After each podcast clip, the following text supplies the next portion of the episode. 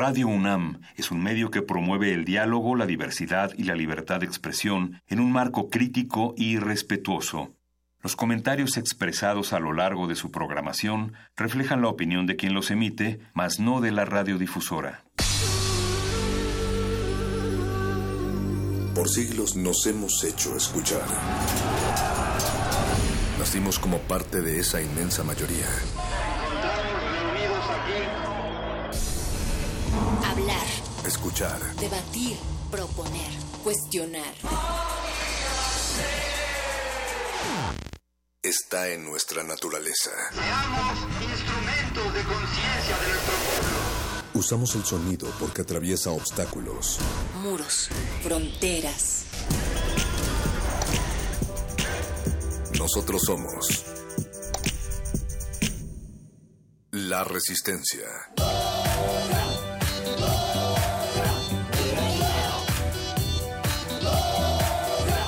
Modulada.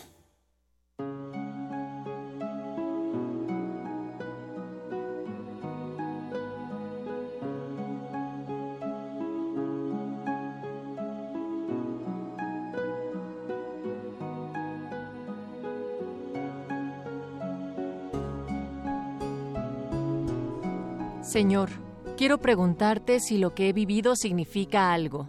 Un hombre mutilado, mujeres violadas. ¿En qué momento la masacre se convirtió en una aburrida noticia para la gente? Señor, déjame ir contigo y cruzar las fronteras del mundo. Señor, aún no tengo mi visa ni pasaporte. Señor, llévame contigo al cielo. Soy un migrante. No me cobres cuota. Señor, ayúdame. Nuestro camino es una cacería sangrienta. Nuestra sangre cubre las tierras mexicanas. Nuestro destino, un secuestro y dolor para nuestras familias. Señor, aún no tengo visa ni pasaporte. Señor, llévame contigo al cielo, soy un migrante, no me cobres cuota. Señor, llévame un tren rumbo al cielo, y no me preguntes si tengo visa, no me asaltes, no me golpees, solo eso te pido. Ernesto y Vicente. Si tú supieras si tú supieras lo difícil que es caminar por este sendero, estar lejos de mi patria y de mi gente amada, no me perseguirías, me abrazarías y en mi llanto me acompañarías. Si tú supieras lo difícil que es sentirse solo mientras duermes en las vías, me dirías, lo siento mucho, estoy contigo, soy tu amigo, soy un solitario y para ti un extraño tengo derecho de luchar por mi vida donde quiera porque al igual que tú, soy un ser humano. Si Dios nos dijo, ámense como hermanos, que entre ustedes no exista división, si tú supieras de mí, si pudiera cambiaría las fronteras y fuéramos libres para cruzar. Junior. Muestra de poesía escrita por migrantes centroamericanos desde la Casa Migrante de Coahuila pocos días antes de cruzar la frontera. Resistencia modulada.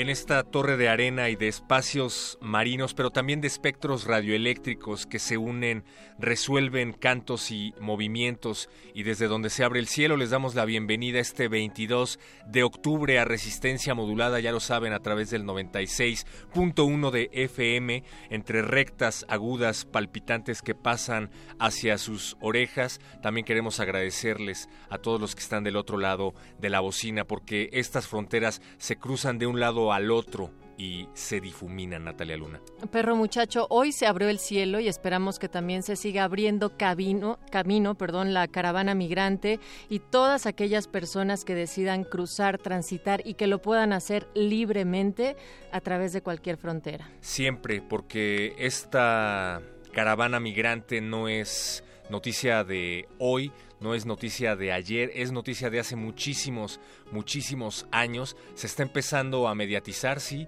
pero es algo que lleva muchísimo tiempo ocurriendo. Queremos mandarle un saludo y abrazo solidario a todos nuestros hermanos, hijos de la tierra, vengan de donde vengan, a los que comentan como hijos de Trump, no, a ellos no, no les mandamos un saludo. Tal vez eso sí es noticia, ¿no, perro muchacho? Ver también cómo a través de las redes sociales se ha generado una discusión que a sorpresa mía y tal vez de algunas otras personas también, han revelado cómo en ese hipotálamo no tan escondido hay un dejo de fascismo incluso, de, temor, de temor a, a los otros, a las otras que están intentando precisamente solamente estar generando mejores condiciones de vida. Esto es lo que está pasando en nuestro país.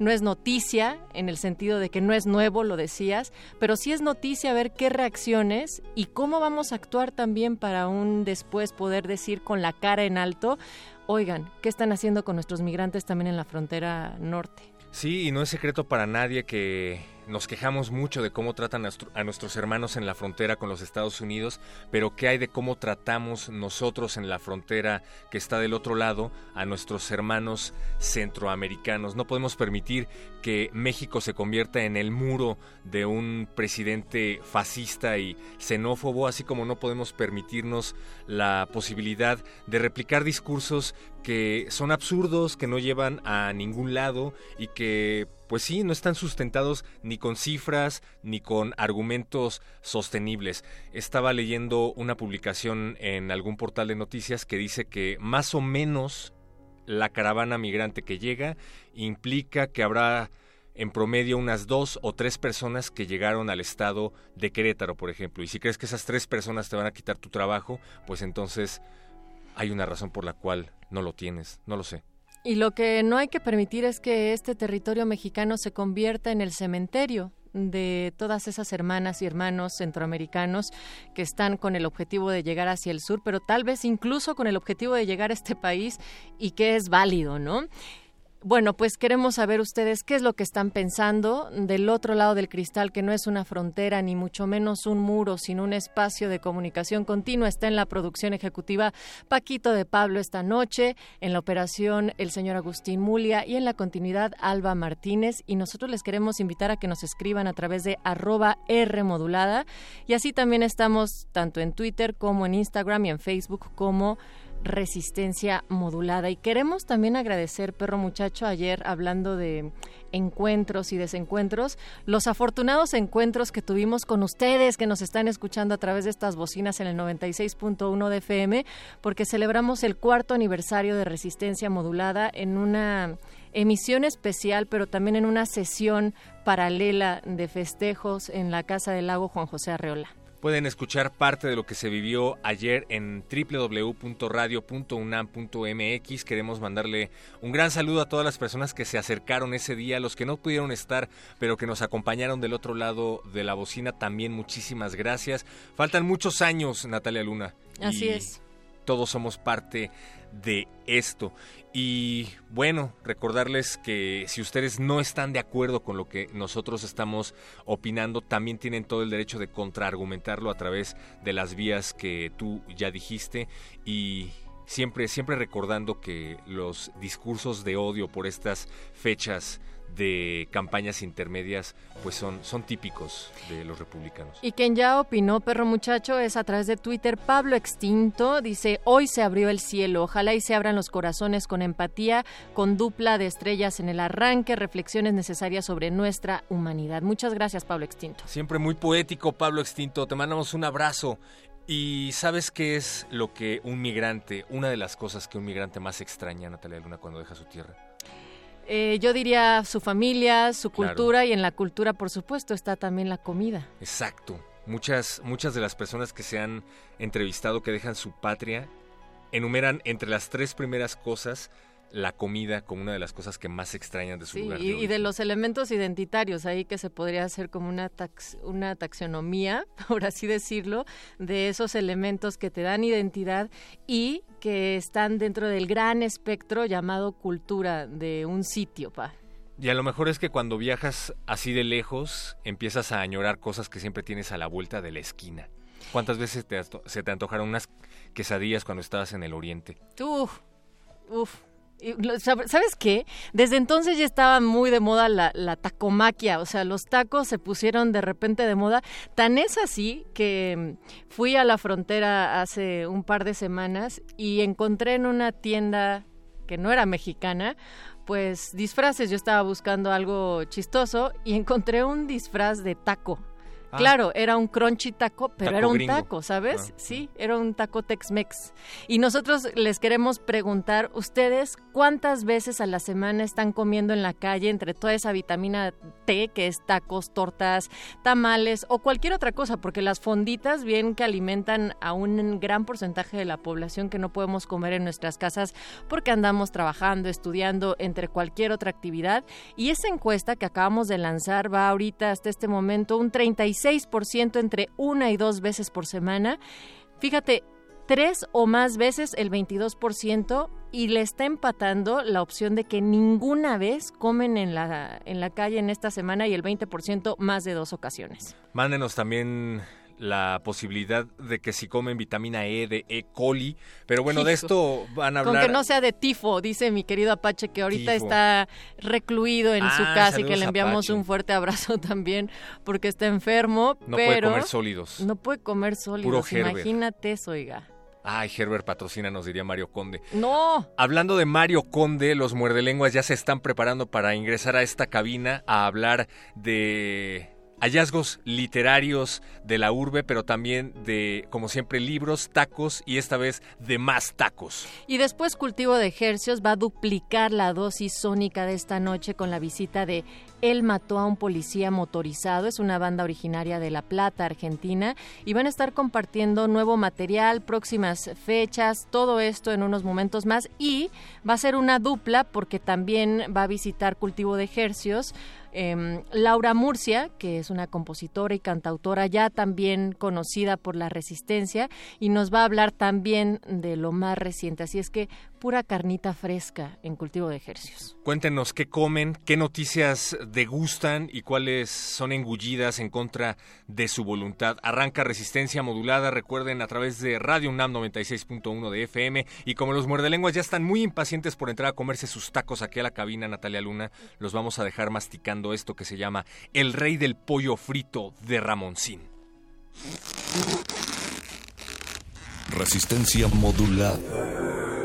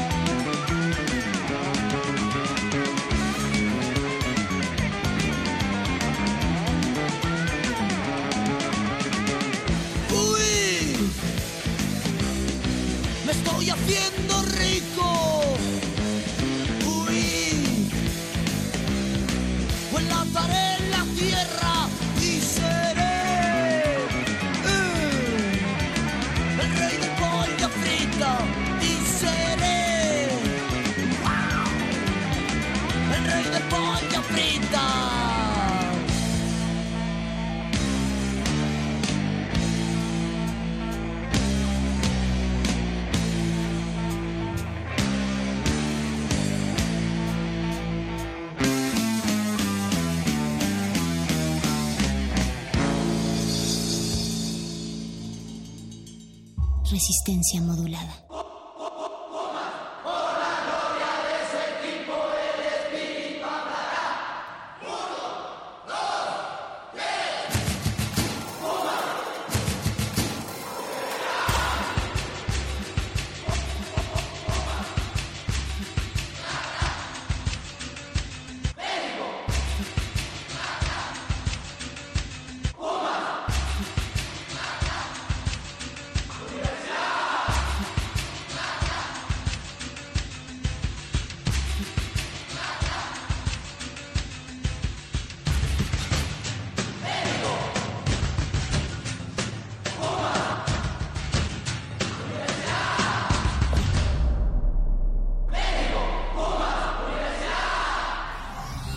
Resistencia modulada.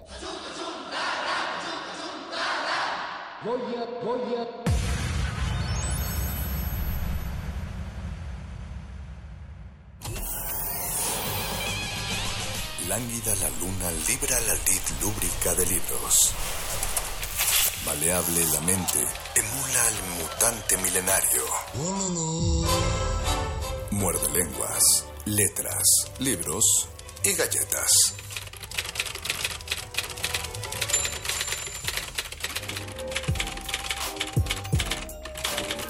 Muerde lenguas. Muerde lenguas. Muerde lenguas.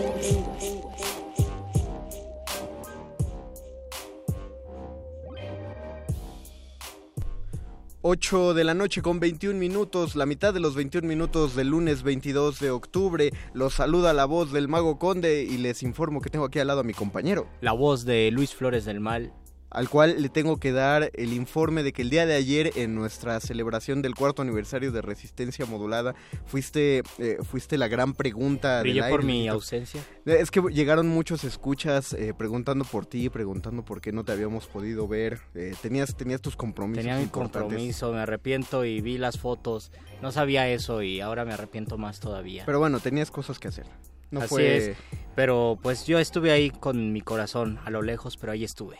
El día de el día de hoy, el día del miércoles, el día de pasado mañana, esta semana justo como la resistencia vamos a estar yendo hacia la calle, pero a través de sus oídos el 96.1 de FM o en www.radio.unam.mx o en Facebook, que estamos como Resistencia Modulada, donde tenemos el Facebook Live. Tenemos un Twitter, arroba Rmodulada. Por ahí pónganos sus comentarios. Recuerden que si nos van a comentar en Facebook, no nos manden un, un mensaje porque pues no, no podemos contestar porque toda la pantalla está siendo ocupada. Contesten en el o manden mensajes directos en nuestra transmisión en vivo. Métanse al Facebook para que vean la transmisión en vivo y para que sepan cómo son nuestras caras. Vamos a tocar los temas de la calle, los más sórdidos. Ya hemos hablado varias veces de poesía urbana, ya hemos hablado de barrios. Ahora hablemos de la calle per se. De, no, no tenemos que hablar específicamente de una calle bonita, ni siquiera de una calle turística, simplemente de una calle, de sus trayectos diarios. ¿Cuáles son las calles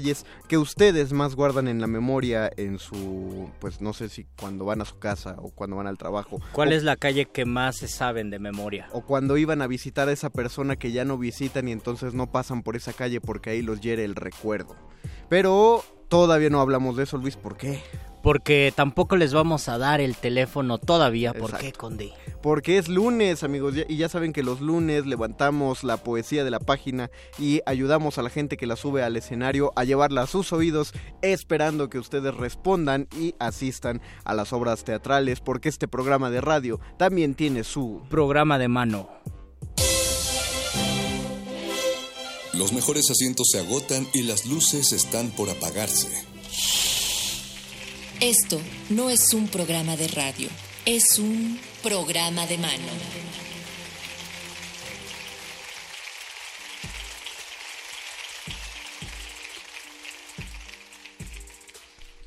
Invitada de casa que ya hemos tenido un par de veces aquí y esperamos tenerla muchas más veces aquí. Qué bueno que estás de nuevo en la cabina. Dulce Mariel, bienvenida. Ay, muchas gracias, muchas gracias por la invitación y siempre es un placer verlos. Bienvenida. Más bien gracias por seguir enviándonos material de los proyectos en los que estás porque siempre haces unas conexiones con tanta gente de la cual vale, hacer, vale la pena ir a ver el trabajo y particularmente de este montaje que, que nos vas a hablar esta ocasión porque me comentabas fuera del aire que es una unión de varias producciones, que es Ghetto Gangata.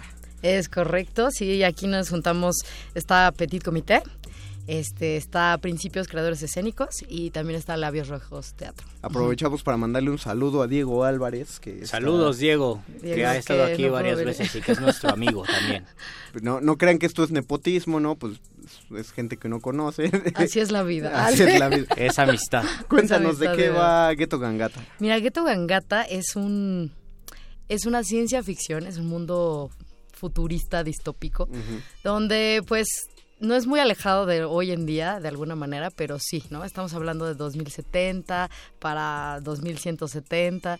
Y bueno, es este una realidad que podría estar planteada en alguna playa de Centroamérica, de México, de Indonesia, de las Filipinas, por allá.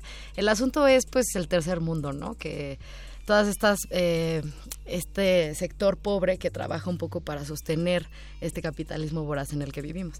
Y un poco no varía, es un poco lo mismo, solo que aquí hay más tecnología, ¿no? Entonces tenemos gente con inserciones de chip, hologramas, ah, este bueno, todo mucho más elaborado. y bueno, eh, a la historia habla de dos chicas, digamos, que crecen en este sector pobre, que es este la bahía de Gangata, bueno, está este, situado en un lugar ficcional. Y entonces son, una es pescadora y otra es pepenadora. Entonces, bueno, eh, lo que sucede es que ellos pertenecen a cárteles diferentes porque también la droga tiene que ver mucho ahí. No ha cambiado el mundo. No ha cambiado el mundo, en el mundo distópico tampoco. Y bueno, entonces entran a una guerra. Entonces, este, cómo viven estas chicas y cómo crecen en medio de esta guerra. Y todo el mundo muere. Hay pocos sobrevivientes, entre ellos ellas, ellas no se conocen. Y se van a conocer en un burdel, porque resulta que el gobierno dice, bueno, ya acabó este desmadrito y entonces pues vamos a ponerles este, a reinsertarlos socialmente. Lo primero entran a una terapia, les toca juntas y lo segundo es ponerles un oficio, entonces dicen prostitutas, ¿por qué no? Entonces ahí es en donde se acaban conociendo. Entonces pues lo que vemos justo es como esta contaminación que es este muy evidente también de toda la tecnología con la contaminación de esta sociedad tan para estas poblaciones y, y pues la guerra. Entonces eh, habla un poco de todo eso y la búsqueda también por encontrar un lugar eh, para pertenecer, ¿no? En la ¿y familia. por qué situarla en un futuro distópico y no en este momento? Yo creo que la ciencia ficción, digamos, te eh, ayuda mucho como a distanciar. O sea, no lo sientes tal cual porque la típica de, ay, no, no quiero este, escuchar historias crudas que ya conocemos, que ya estamos eso acostumbrados. Está lejos y falta mucho, ¿no? Eso está lejos, exactamente. Esa distancia yo creo que te permite mucho ver cosas, ¿no? Este, una proyección diferente ahí que creo que lo da la ciencia ficción claro, no te da tanta ansiedad porque dices, no, no es mi mundo, pero al mismo tiempo podría hacerlo. Y yo creo que por eso es muy pertinente tratar estos temas como desde ahí. Digamos que es como una combinación entre dos series, ¿se pueden decir? ¿no? Sí, claro, no, claro que sí. Vamos a Este, pedirles patrocinio, patrocinio. también, pero tú dile. No, como este Black Mirror y 3% de Netflix. Ah, Ajá. sí. Entonces, digamos que un poco por ahí son los territorios, ¿no? Eh, entonces, es muy interesante. Ahora, eh, ¿por qué- ¿cómo surge este proyecto? Porque también me comentabas fuera del aire que de pronto fue como una, una ocurrencia efervescente. De pronto erupcionó el montaje. El fue, montaje, Vamos sí. a hacerlo. Vamos a hacerlo. No, en realidad, Ghetto Gangata es una obra que ya la verán por allá en Ujú. el 2070. No, no es cierto. No. Como ahora No, nosotros el vemos, eh, bueno, en el 2015 veíamos Volver al Futuro y decíamos, Ándale, algo híjole, se así, ¿no? equivocaron, no vuelan los carros. Salió un poquito. No, es un proyecto que se está, bueno, eh, se está la preproducción, digamos, de, de esta obra, que es un poco, eh, es otra parte de esta obra. Eh, digamos que va a ser una secuela y cosas así, ¿no? Entonces, este, pero resulta, bueno, Tania, que es la Tania Gómez. Es la otra actriz. Ella eh, metió un fonca con este proyecto de Ghetto Gangata, de su personaje, de la evolución de su personaje, etcétera. Y eh, resultó que por tiempos de producción no se podía estrenar este año. Entonces, pues eso la metía en un, en un ligero dilema. Y entonces lo que pasó es que Diego dijo, pues hagamos un spin-off de tu personaje. Y entonces fue ahí que Uh. se armó esta, esta versión, digamos, este spin-off, que es Ghetto Gangata, cuentos escénicos acerca de guerras y un pueblo fantasma. Entonces Ah. este pueblo fantasma es pues la bahía de Gangata. O sea, ya, ya, ya saben cómo se está planteando el asunto. Es como si vieran primero Better Call Saul y luego ya se van a ver Breaking Bad. Entonces, primero van a ver Ghetto Gangata y ya el, el siguiente montaje. También para- se llamará Ghetto Gangata, pero, Pero- con otro subtítulo. Exactamente. para que no se confundan, ahí búsquenlo. Sí, este es el origen, digamos. Y que no, y que plantea no, todo. y que no se espanten Yo, tampoco. yo creí porque- que ibas a decir Malcolm y después Breaking Bad. Como el- No creo que como sea como tan tanta distancia. Habrá un muerde lenguas donde lo vamos a descubrir y lo vamos a discutir. Pero ¿cuánto tiempo llevan haciendo? Eh, bueno, pues, eh, ¿dices en temporada? No, desde Ah, que de- de que desde empezó. desde que Diego dijo spin-off. Hagámoslo. y- y pues mira, a la primera reunión creo que fue en julio y entonces ya el texto como tal estuvo a finales de agosto. Nos vimos un eh, par de semanas más para lecturas y empezar a este, analizar los personajes, el mundo, porque es un mundo muy muy complejo, ¿no? Y súper Y interesante. ju- justo es como cómo lo representan, cómo se siente que es el 2070 o más. Ay, pues ese es... Hay un letrerote que dice México 2000. México O hay 2000. al- No, ¿Cómo, porque cómo le hacen no para tener ser. tecnología de ese tiempo? Bueno, está basado en un holograma todo. Ah, ya verás. si van, ya, ya entenderán a qué me refiero. Ah, hay un asunto de spoiler. Exacto. Ok. Pero este sí, pues ha sido bien interesante todo el proceso porque justo tuvimos muy poco tiempo, porque aparte eh, hubo por ahí un viaje, justo Tania y yo somos muy amigas y este y ya habíamos planeado un viaje al Caribe, ¿no? Entonces también eso creo que se ve reflejado porque eh, como el contexto es playa, ¿no? Esta cosa que también de pronto hay fantasmas, ¿no? Este a la playa llegan fantasmas piratas, etcétera. Entonces también tiene un poco de, de- del Caribe. Yo creo en esto. Es Cuando regresamos, pues fue así un montaje de pocas semanas, todos con la pila mm, al 100 Ujú. y este y pues bueno, este es el resultado. La verdad es que nos ha ido bastante bien porque creo que la obra también habla de este mundo roto, ¿no? Muy contaminado por la tecnología y con muchas luchas, o sea, bueno, internas y externas, y que uno acaba odiando a un otro que no conoce, ¿no? Entonces, este, y la búsqueda eso de, de la familia y de un lugar al cual pertenece. Entonces, creo que habla de cosas bastante complejas, universales y que nos tocan a todos, ¿no? Entonces, eh, y siguiendo la pregunta que hizo Luisito, si te preguntáramos por cómo se ve estéticamente la obra, tampoco se puede entrar en detalles porque es parte del spoiler. Exactamente. Pero digamos que tiene esta textura derruida de tecnología. Ah, perfecto. Eso, eso nos dice bastante. Ahora, dinos las coordenadas, dónde, cuándo. Estamos en un foro bien lindo que se llama el Belecén. Está ubicado en la Narvarte. Eh, Narvarte, déjame checar nomás. Narvarte, creo que es Oriente. Y es Zempoala número 90. Y estamos los miércoles a las 8.30 pm. Ujú. Zempoala número 90, miércoles a las ocho y media de la noche. ¿Pueden perderse un muerde lenguas? Sí, pueden perderse un muerde lenguas. ¿Ya iniciaron la temporada? Iniciamos la temporada hace eh, tres miércoles. Llevan tres funciones. Llevamos tres funciones. De Todavía le quedan cinco. de de ocho. De, de ocho, por eso le quedan... Le- nos quedan cinco, exacto. Ok. Y este, pues vamos a estar, digo, para fechas específicas hasta el 21 de noviembre, pero son cinco, como bien dices. Ano- cinco más. Anótenle, anoten. no dejen, no, de nuevo, no dejen que se achicle la temporada, no, eh, no cedan. No vayan hasta el último. No vayan hasta el último, luego ya Vayan no en alcanzan. medio y recomiéndenla. ¿Cómo ha sido la respuesta del público en estas tres funciones? Pues muy padre, la verdad es que muy contentos porque sí ha sido una muy grata respuesta. Y el foro Belcén es eh, también bastante agradable, ¿no? Para Sí, es muy agradable, es nuevo relativamente, que tendrá como un año. Un año más o menos. Sí, entonces Ajá. creo que sí es el ese. que- ajá. Es que también estuvimos hablando de eso. acerca de- del- del foro que era justamente nuevo, que se estaba prestando para pues para este tipo de espectáculos intimistas. Eh, muy padre. Sí, tienen que conocerlo, la verdad es que es una joyita. eh, a la mitad de la ciudad. y, y sí, pues también apoyen a, la- a estos nuevos foros que, que están emergiendo. Entonces, Cambien de ruta, vayan a la Narvarte a ver qué se siente ir al teatro por allí. Exacto, caminar por esas calles. A Por esa esas hora. calles. A esa Oye, ¿y no, y no tendrás algún regalito por ahí? Claro que sí, tenemos eh, dos pases dobles, uno para Oh. el miércoles, para, este, este miércoles, miércoles. y el otro para la siguiente semana. Y de todos modos, síganos en nuestras redes de las tres productoras, que es Petit Comité. Principio Creadores Escénicos y eh, Labios Rojos Teatro. Así encuentra en Petit Comité, Labios Rojos y... Principio. Principio.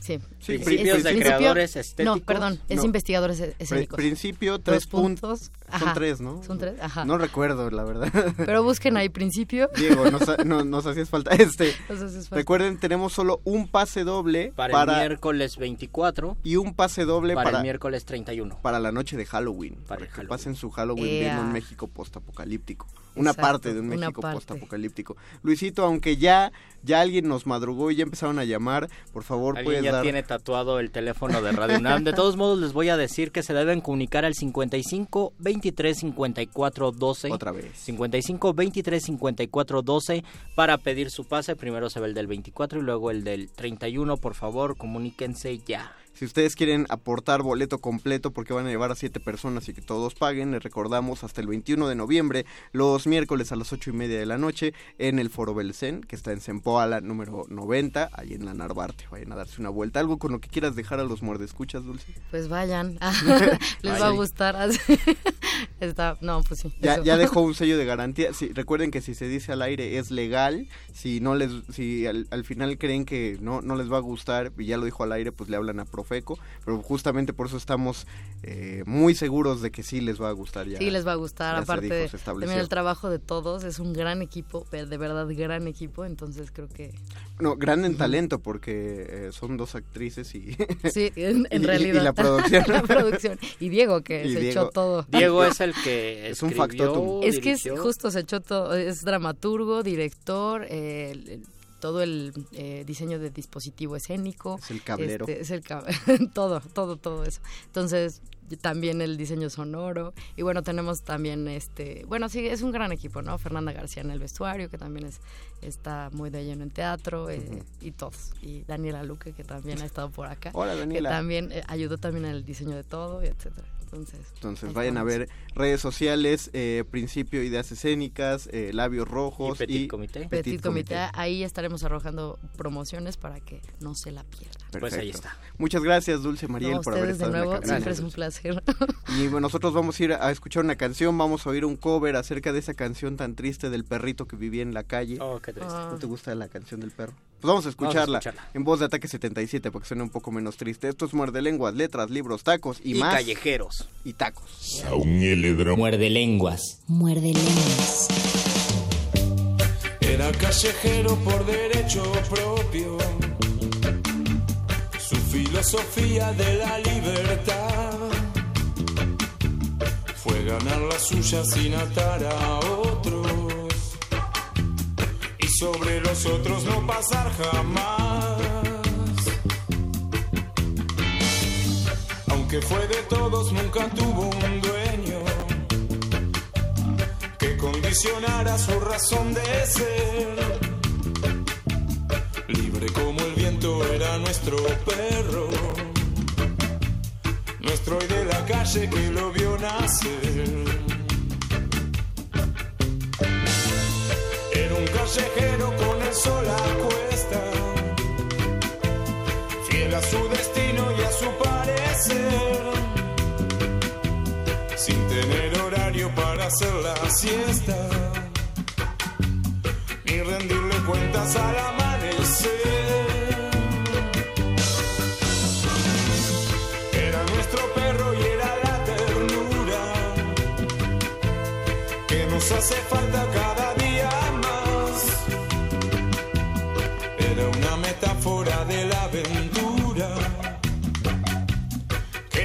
Diccionario no se puede hallar.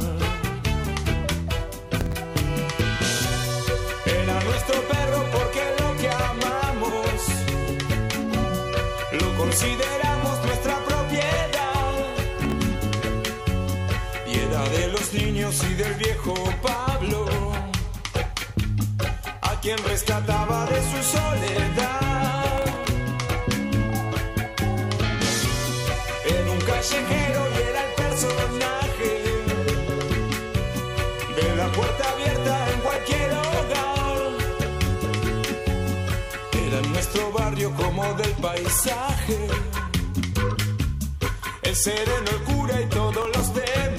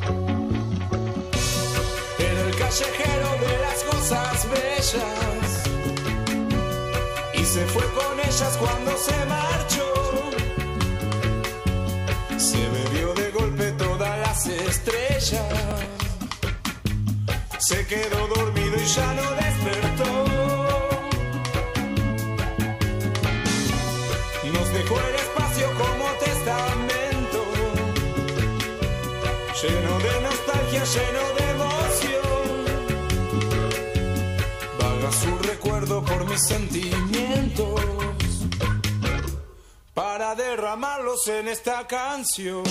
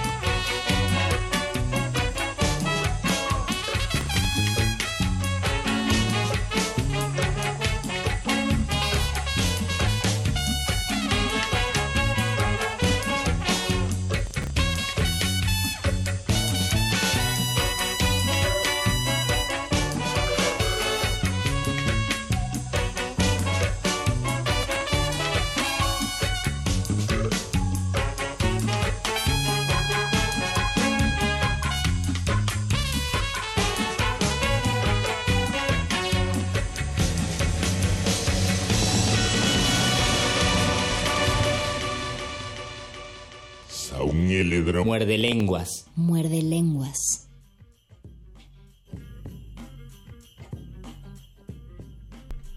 Regresamos a Muerde Lenguas, Letras, Libros, Taquitos. Y callejeros. Fuera del aire. No, no es cierto, ya lo habíamos planeado. Fuera del desde- aire de hace como cinco meses más o menos. que es cuando planificamos esta emisión, no crean que se nos acaba de ocurrir.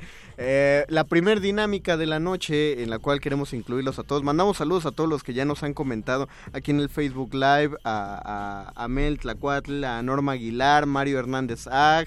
Ah, Mario. Creo que a Mario, sí, no, te encontré en el metro y te mandó saludos. Creo que Ah, no te había saludos. dicho. que A ti te mandó el ma- eh, saludos el maestro Arturo. Ah, Hernández hombre, qué, qué chido, qué buena onda. Doris Yasmín, saludos también a ti. Marta Elena, hola chicos, si se ven cansados. En mi colonia hay una conducta que se llama el placer de leer. Necesitamos Ah, tacos entonces. Necesitamos tacos, perdonen, es que pues, eh, fue un fin de semana de chamba, pero estamos contentos de llegar acá. Martelena, eh, una fondita, no una conducta, una fondita. Ah, que una se- fondita. Se llama El placer de leer. Y Sergio Pérez, hola, hoy tendrán a Murcia. Pregunta a producción, ¿hoy tendremos a Murcia? No, pues eh, ahor- ahorita que nos contesten a ver qué. Hoy, hoy va a venir Murcia a resistencia modulada. Sí. Dicen eh, que sí. En, en no. a- Bien, en cultivo de ejercicios, ¿Qué viene. es cultivo de ejercicios? Eh, pues no sé, es un programa que pasa después de Mordelé, creo, me parece. Ah, sí. Pero Esperen ah, sí, es a lo que cultivo suena de después, sí. ejercicios Yo creí y que está en Murcia. Cierto, Quédense entonces. Que hay un espacio después de Mordelé, tienes razón. Queremos saber cuáles son las garnachas. Ah, ya, ya les vamos ya, a ya, decir. entremos. ¿eh? ¿Cuáles son las garnachas que relacionarían con géneros literarios, subgéneros literarios o escritores, si son específicos? O bien al revés, ¿cuáles son los escritores? Yo creo que deben ser de preferencia mexicanos, si pensamos en comida mexicana, que relacionan con garnachas. Pe- Empecemos con lo que habías propuesto, ¿no? Un género. O, será más difícil relacionar todo un Yo creo que de lo general a lo particular, a ver cómo nos queda. Es que yo, por ejemplo, yo considero que el teatro es... El teatro son tacos de canasta. Eh, Pero ¿Por es meramente de formación profesional, porque en, en la Facultad de Filosofía y Letras, el, el anexo del Colegio de Teatro son las islas, es la- bajo la torre de rectoría, ahí se juntan un montón de grupos a ensayar sus funciones de, de escolares o las que van a hacer por fuera. Y el alimento, hay dos alimentos a los que un, un teatrero de fin de semana acude ahí, que son a los taqueros de canasta que pasan o a los raspados.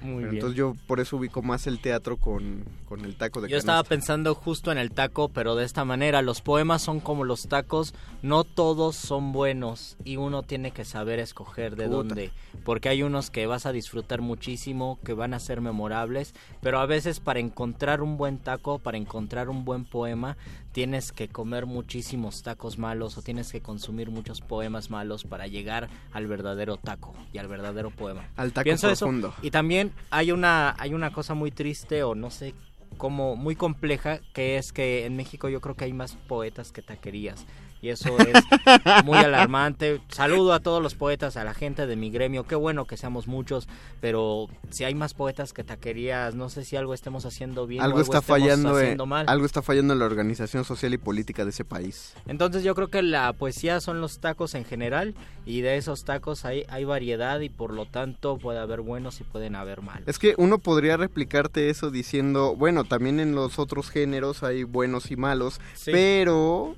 pero yo no ide- identificaría la novela, por ejemplo, con, con los tacos. Yo no sé por Se qué me hace tan siento, compleja. Siento que en poesía hay más personas que escriben poesía que en narrativa o en teatro o en ensayo. Porque es, es que es el primer género con el que experimentamos y Tal siguiendo la lógica de lo que estamos hablando, la garnacha por es, excelencia. es la primera garnacha con la que experimentamos. cu- cuando cualquier extranjero viene a México, pues lo primero que dice que debe de probar o lo primero que le decimos que debe de probar son los tacos.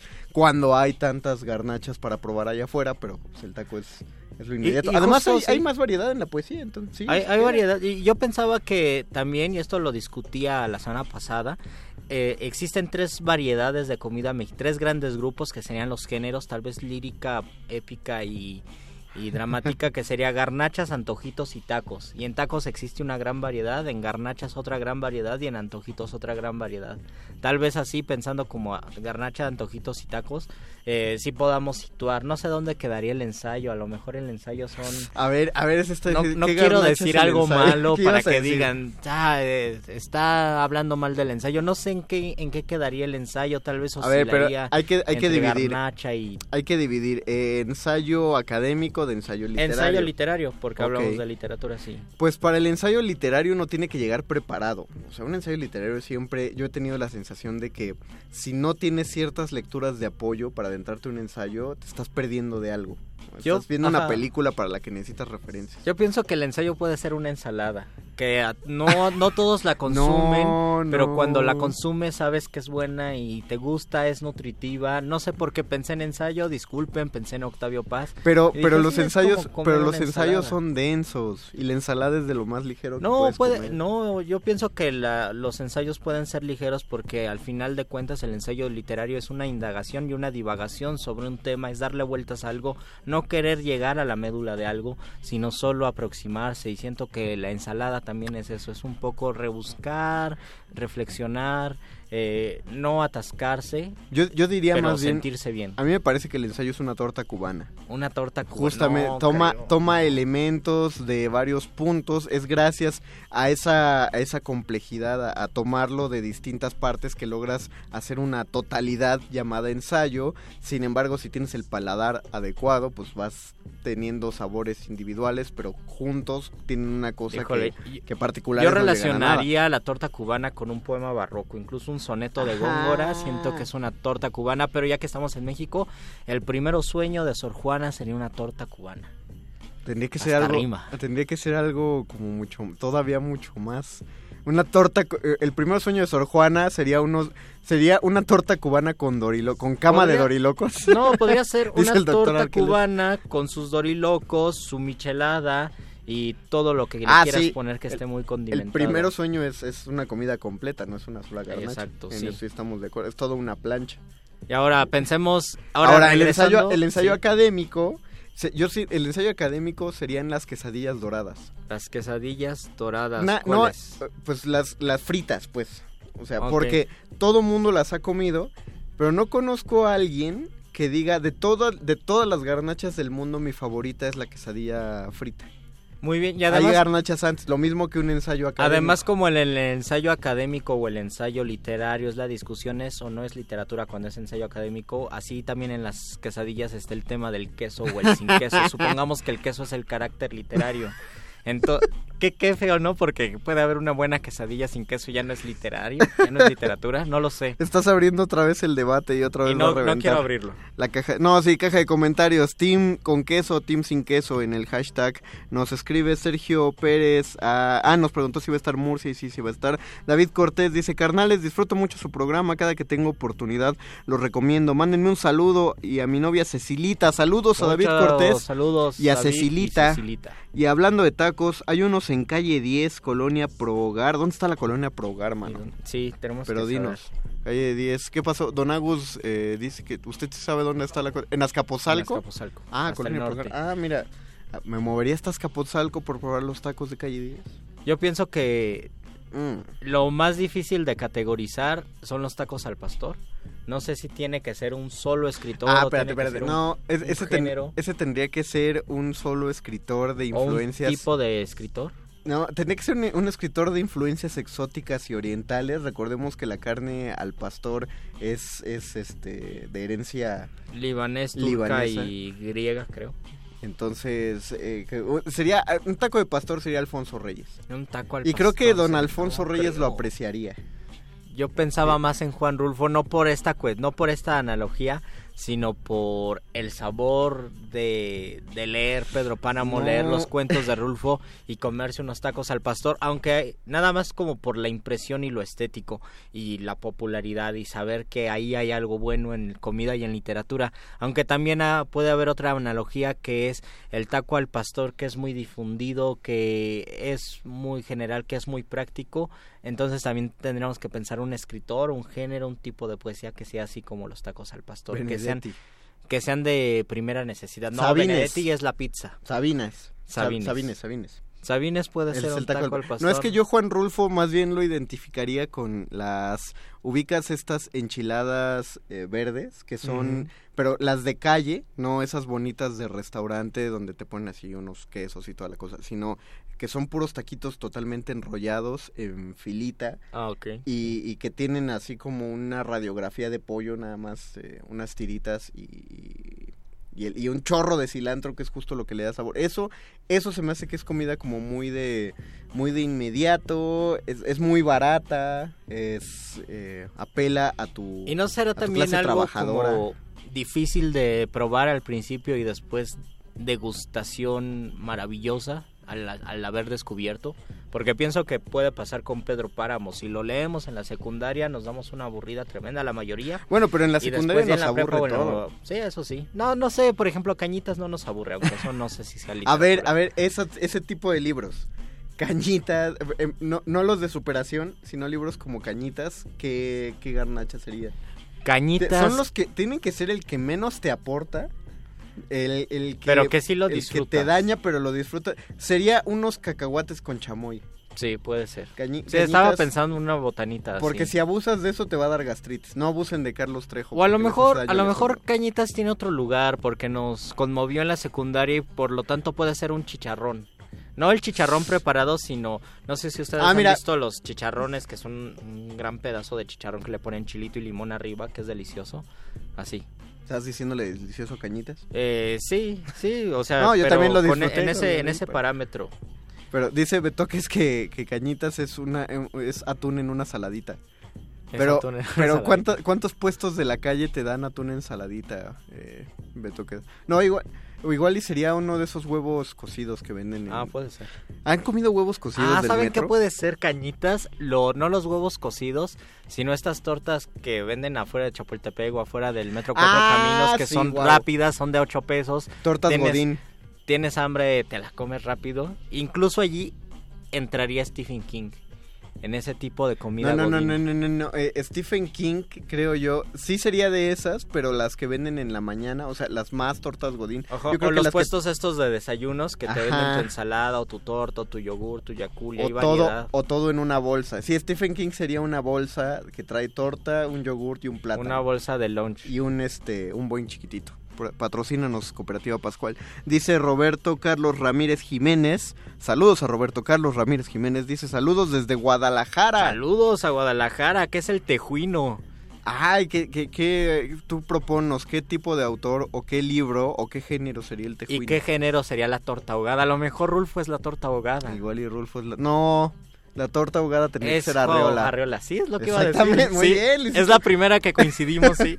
Arreola es la torta ahogada. Pero pues porque el señor es de Jalisco, porque por el exotismo de, del de el estilo de don Juan y José Arreola. porque si es popular, porque Es popular. se disfruta. Pero, pero necesitas, necesitas llegarle de la manera adecuada para entenderlo, para disfrutarlo, para desenvolver, desentrañar cada una de sus capas. Y, para entender que sí está bien ese tipo de escritura, como está bien ahogar un bolillo. que está bueno y está bien. Dice, nos responde Roberto Carlos, la torta ahogada solo puede ser una novela negra. Oh, Ay, también.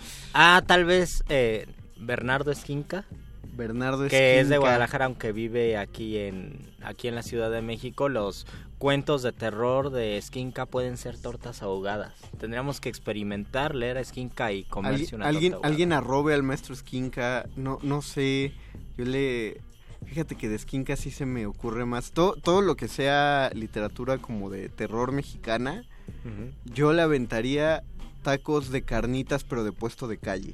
Oh, Porque- como echarse el peligro. No, no, no, no, no, no, no, no, ya sé, ya sé, este... Puestos de mariscos de la calle. Ah, o sea, sí. toda la literatura de terror mexicana es un puesto de mariscos en la calle. Porque quieres entrarle. eh, Sobre todo cuando tienes ganas, pero sí en te la da una calle de cosa de- ciudades donde no hay mar. Ajá, exactamente, como la Como Ciudad la de Ciudad de México, ¿no? Aquí dices, ¿dónde, dónde? Mariscos a las 6 de la tarde en una calle, como dice Betoques, te da, te da cosas. o que sea, la vida es un riesgo, la carnal. vida es un Sí. riesgo y te avientas y sabes que algo puede salir mal, algo puede salir muy bien, pero, pero el hallazgo puede ser peligroso para tu panza. Eh, dice, nada sale bien después de la... Nada sale bien después de la misma, después de la novela negra, de la torta ahogada. Dulce María Tobar, saludos, ya se hambre, la próxima transmisión deben hacerla en una taquería. Ya dijimos que el miércoles vamos, Vamos a a traer tacos. tacos. Vamos a traer tacos. De una vez pedimos perdón a la señora Berenjena y Alberto Candiani que les vamos a dejar la cabina apestosa porque sí vamos a traer tacos, nos van a ver comer tacos. Aprovechando que a Perro Muchacho le fascina sacarme fotos mientras estoy comiendo. No sé por qué lo haces, perro. Este te tema va a dar para muchísimo y faltan muchos escritores. Pero bueno, tenemos que cerrar, pero cerremos con una recomendación culinaria y literaria. Una recomendación culinaria y literaria. Tú Bueno, primero porque yo tengo, yo tengo que hacer una denuncia. Y, y estoy muy molesto y voy a aprovechar, sí, esto es totalmente abuso de poder, voy a aprovechar que tengo un micrófono para decirlo. No vayan a los tacos de carnitas que están justo a la salida de Metro Chapultepec. Ah, ah, me habías no. asustado. No, no, no, no, pero no es que hagan Etiopía- daño. No es que hagan daño. Son horrendos, son pequeños, Ah, son caros, nunca tienen de lo que les pides, no los hacen con amor. O sea, ese- ese- esos puerquitos no estaban felices. este, no, no, to- todo mal. La salsa no pica.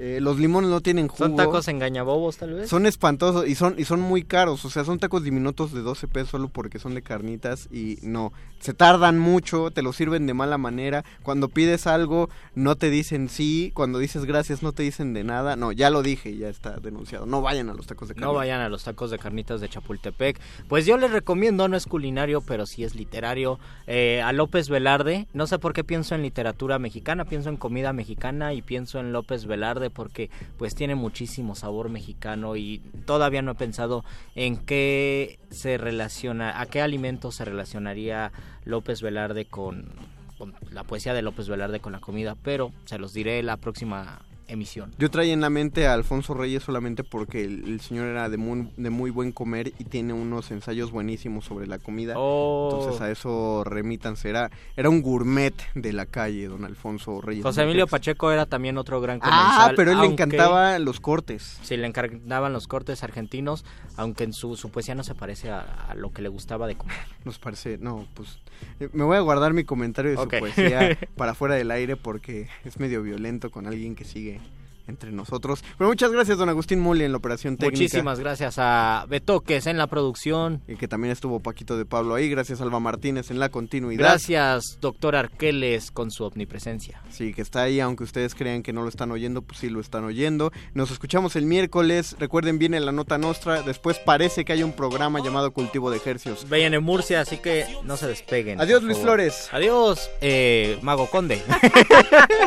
Era el año 2003. Un día dijeron Huicho y el K9. Vamos a hacer un grupo de rap a ver qué sucede. Sin tener ni puta idea que entre caguas que se bebe. Nació un ícono del rap con guanatos como sed. Y ahí fue que sucede en el barrio de la cancha. La vida me noqueó y me levanté por la revancha. Cuando un día perdí el trabajo, la vieja y el cantón. ¿Dónde estaban esos güeyes para hablar de este cabrón? ¿Verdad que no? Entonces no tenía ni puta idea. Que los hace pensar que hoy en día me dan pelea. Si hoy todo mi barrio de mí se siente orgulloso, iré a la jefa a decir: Luis, no seas tan mentiroso como ustedes. Que andan presumiendo pertenencias. Que roba, disque vende, disque mucha delincuencia. Pero yo que sé de ti, sé que todo es apariencia. Que si no fuera por papi, ni el carro ni la licencia. Ni tú te mantienes, mami, te compra el cereal. Mantente lejos del gangsta rap, lo real. Porque para gozar tienes que pasar las malas. Es como no sangrar después de sentir las balas. Al jefito, cuántas canciones que ya le he escrito. Daría todo por poder rolar un blon con el cuñito. No se puede, no se pudo y no se va a poder más. Le estoy chingando recio, pa' un día los vuelvo a ver. Cantar juntos una rola, jalarle a la pistola y decirle que no hay pedo, que la jefa no está sola. Que gracias a mis rolas no falta pan en la mesa y que su hijo allá en la tierra movió miles de cabezas. Mi nombre, mi nombre,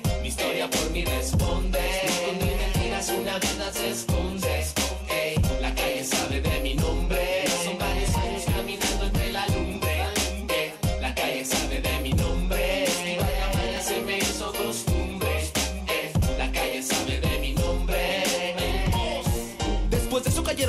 Fotos y firmas en la pantaleta. Mucho concierto de viajes, maletas, revistas y letras buscando conectas. Canto y harto de cantaletas, que si no cantas de lo que aparentas. Y así mis rolas se dieron la vuelta por todo el planeta moviendo banquetas. Me cago de la risa, parece llevan prisa y terminan como mosco embarrado en el parabrisas. Si yo soy su padre, déjalos que digan misa. Los locutores del muerde lenguas se quieren deslocutor y muerde lenguarizar. El que los deslocutor y muerde lenguarice, buen deslocutor y muerde lenguarizador será.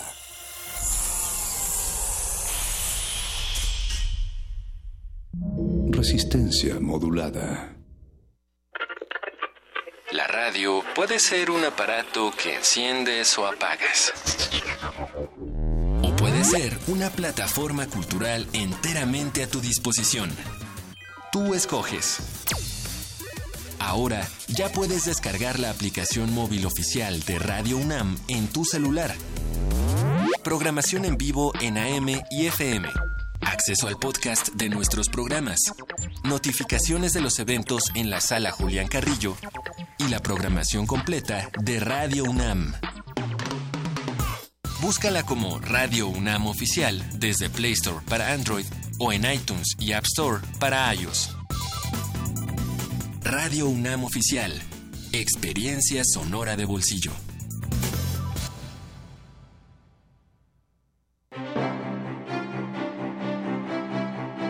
La Magna Exposición Vaticano de San Pedro a Francisco, 2000 años de arte e historia en el antiguo Colegio de San Ildefonso, llega a su última semana. La muestra ofrece a través de 180 piezas provenientes del Vaticano y recintos de México un amplio recorrido por la historia de la cristiandad mediante pinturas, grabados, esculturas, objetos ceremoniales, vestuario y documentos. La exhibición está abierta en el antiguo Colegio de San Ildefonso, Centro Histórico. La entrada es libre.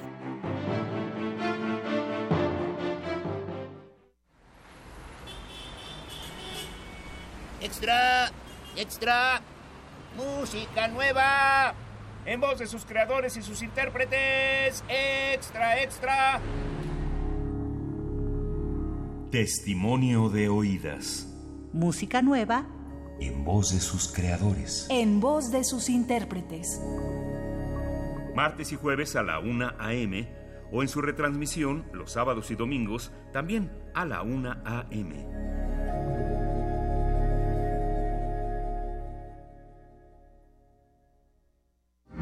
Resistencia modulada.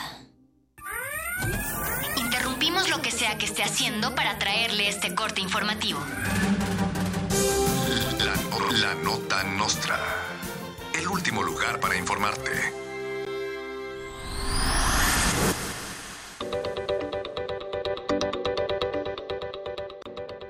Gobierno de la Ciudad de México instalará módulos de aplicación de desodorante en el metro durante el periodo de corte del agua.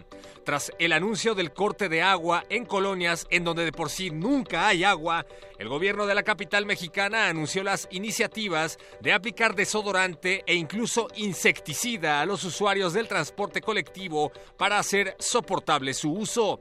Algunos usuarios pidieron que esta iniciativa se vuelva permanente, por favor. De los creadores de La Manteconcha y La Doncha llega el pan de Muerconcha.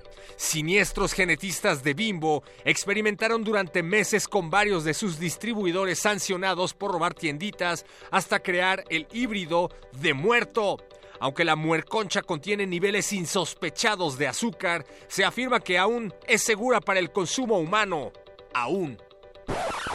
Asaltantes de microbuses y de combis marchan en solidaridad con Peña Nieto para pedir amnistía a rateros. Rateros profesionales de la capital mexicana afirman que cada vez es más difícil salir a robar sin que los linchen y por ello salieron a las calles para apoyar la amnistía que Peña Nieto pidió para que la próxima administración no lo encarcele por ratero. Argumentan que todos los rateros son hermanos sin importar raza ni categorías. Durante la marcha hubo varios asaltos. Mexicanos indignados por la caravana migrante exigen un muro en la frontera sur y piden que lo pague Guatemala y Honduras. Para enfrentar el problema, exigieron que Donald Trump sea nombrado por el gobierno de Peña Nieto como nuevo director del Instituto Nacional de Migración y de la Secretaría de Relaciones Exteriores. Para la nota nostra informó el perro muchacho. Escuchemos el comentario de Luis Flores del Mal.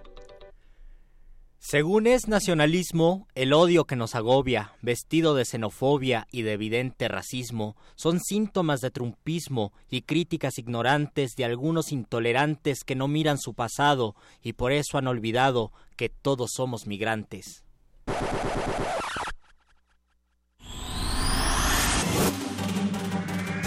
Estas fueron las últimas noticias que debiste recibir. Puedes continuar con tus actividades cotidianas. La nota, nota nostra. La nota nostra. Resistencia modulada.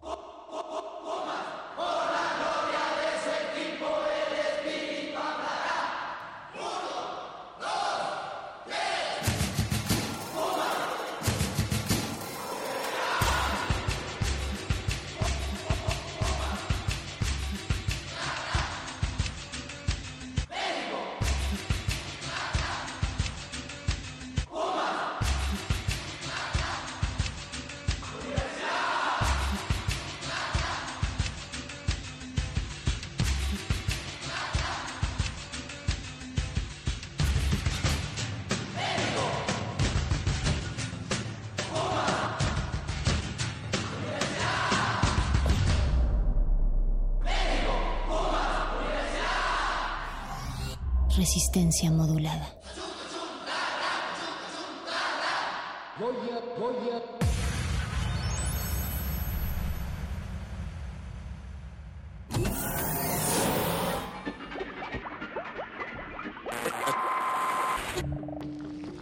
Entre los brotes culturales silvestres y la hidroponía acusmática se encuentran las conversaciones cantadas. Estudiamos el milagro de la música libre en el aire. Cultivo de hercios. Frescura en la flora musical.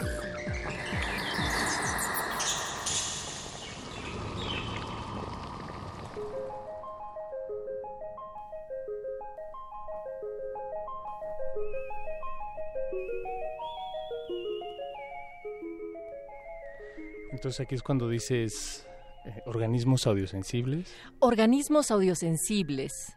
Bienvenidos, Bienvenidos a otra peligrosa emisión a otra peligrosa emisión de Cultivo de de cultivo de ejercios. El laboratorio musical de resistencia modulada que se atomiza y transmite todos los lunes y jueves. Yo soy Natalia Orras, que diga Natalia Luna. Y Yo soy Paco de Pablo, saludándoles desde estas deliciosas y frescas cabinas de Radio Nam, siempre que tienen el aire prendido, el aire acondicionado. Afortunadamente, porque salieron los taqueros de esta barra. Oye Natalia, bienvenida a Cultivo de Ejercios. Paco, qué gusto. Ya tenía mucho tiempo que no me invitaban a desparasitarme, a ser toda antiséptica antes de entrar a esta cabina, porque siempre nosotros somos los que la dejamos toda cochina y ustedes Tenemos tienen que, llegar a entrar a... ajá, Somos al- como los, los hongos del reino de, de- bueno, de cualquier bosque.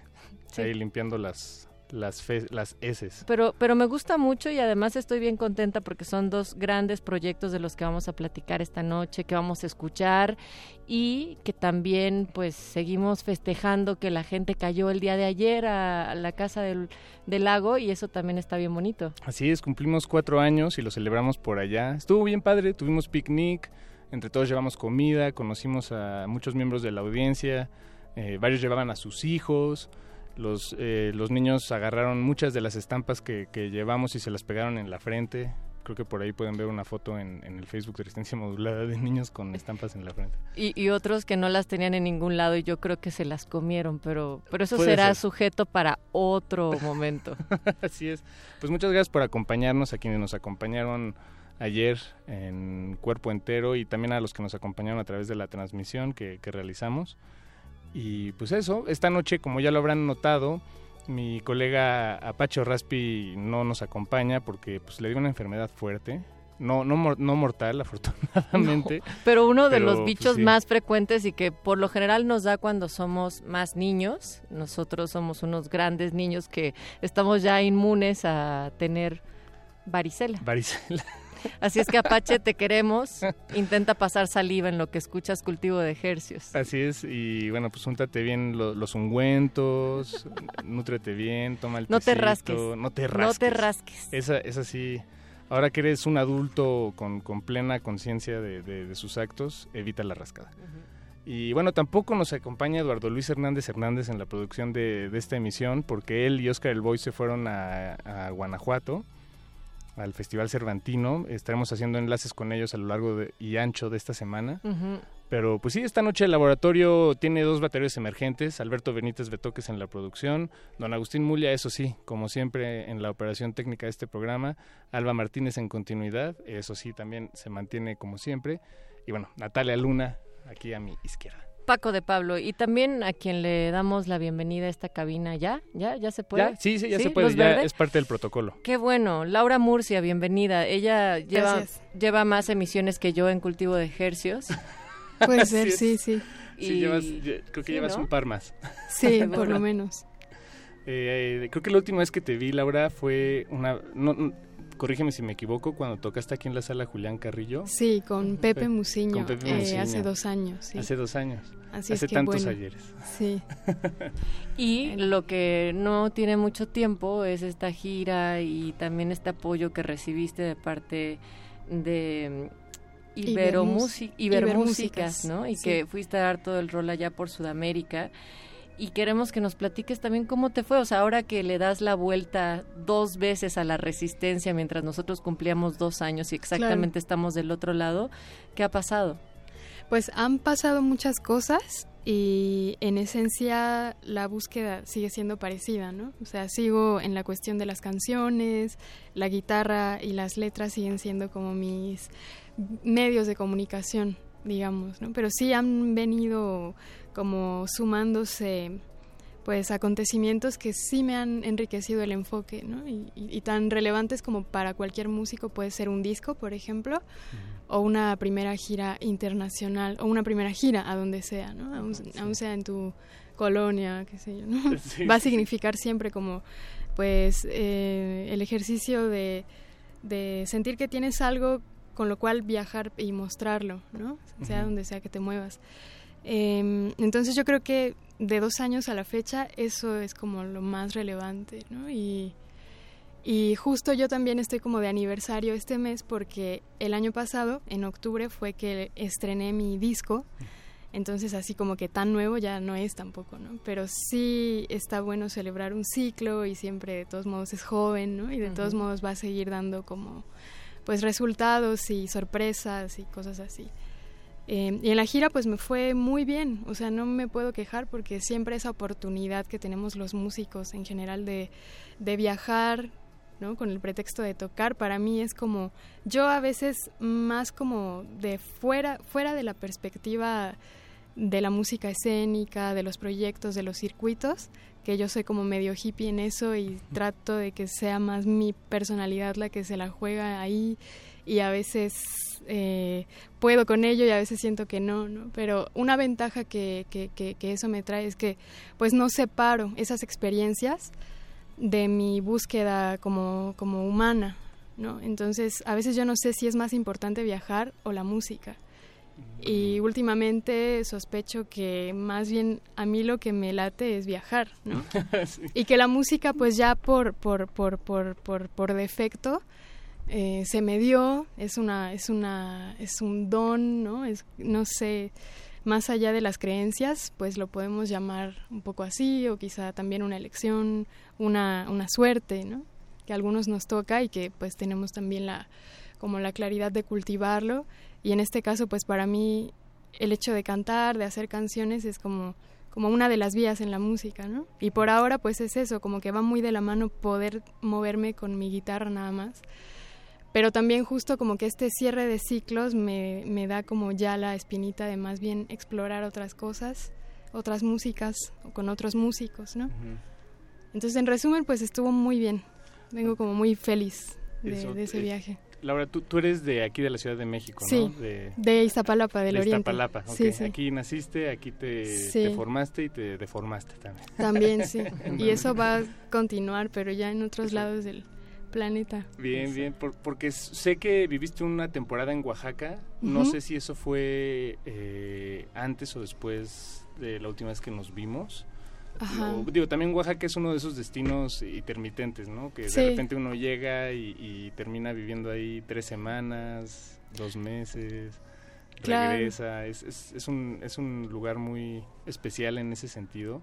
Y me imagino que también es especial eh, el- lo, lo- lo que te da estar en un lugar como Oaxaca o en esta gira que, que mencionaba Natalia de, de Latinoamérica, estuviste en Uruguay, Ujú. Eh, sin duda son sitios este, pues, que, que te, te ayudan a, a cultivarte, ¿no? O no sé si la, la palabra es ayudarte, pero que de, de alguna manera es inevitable que...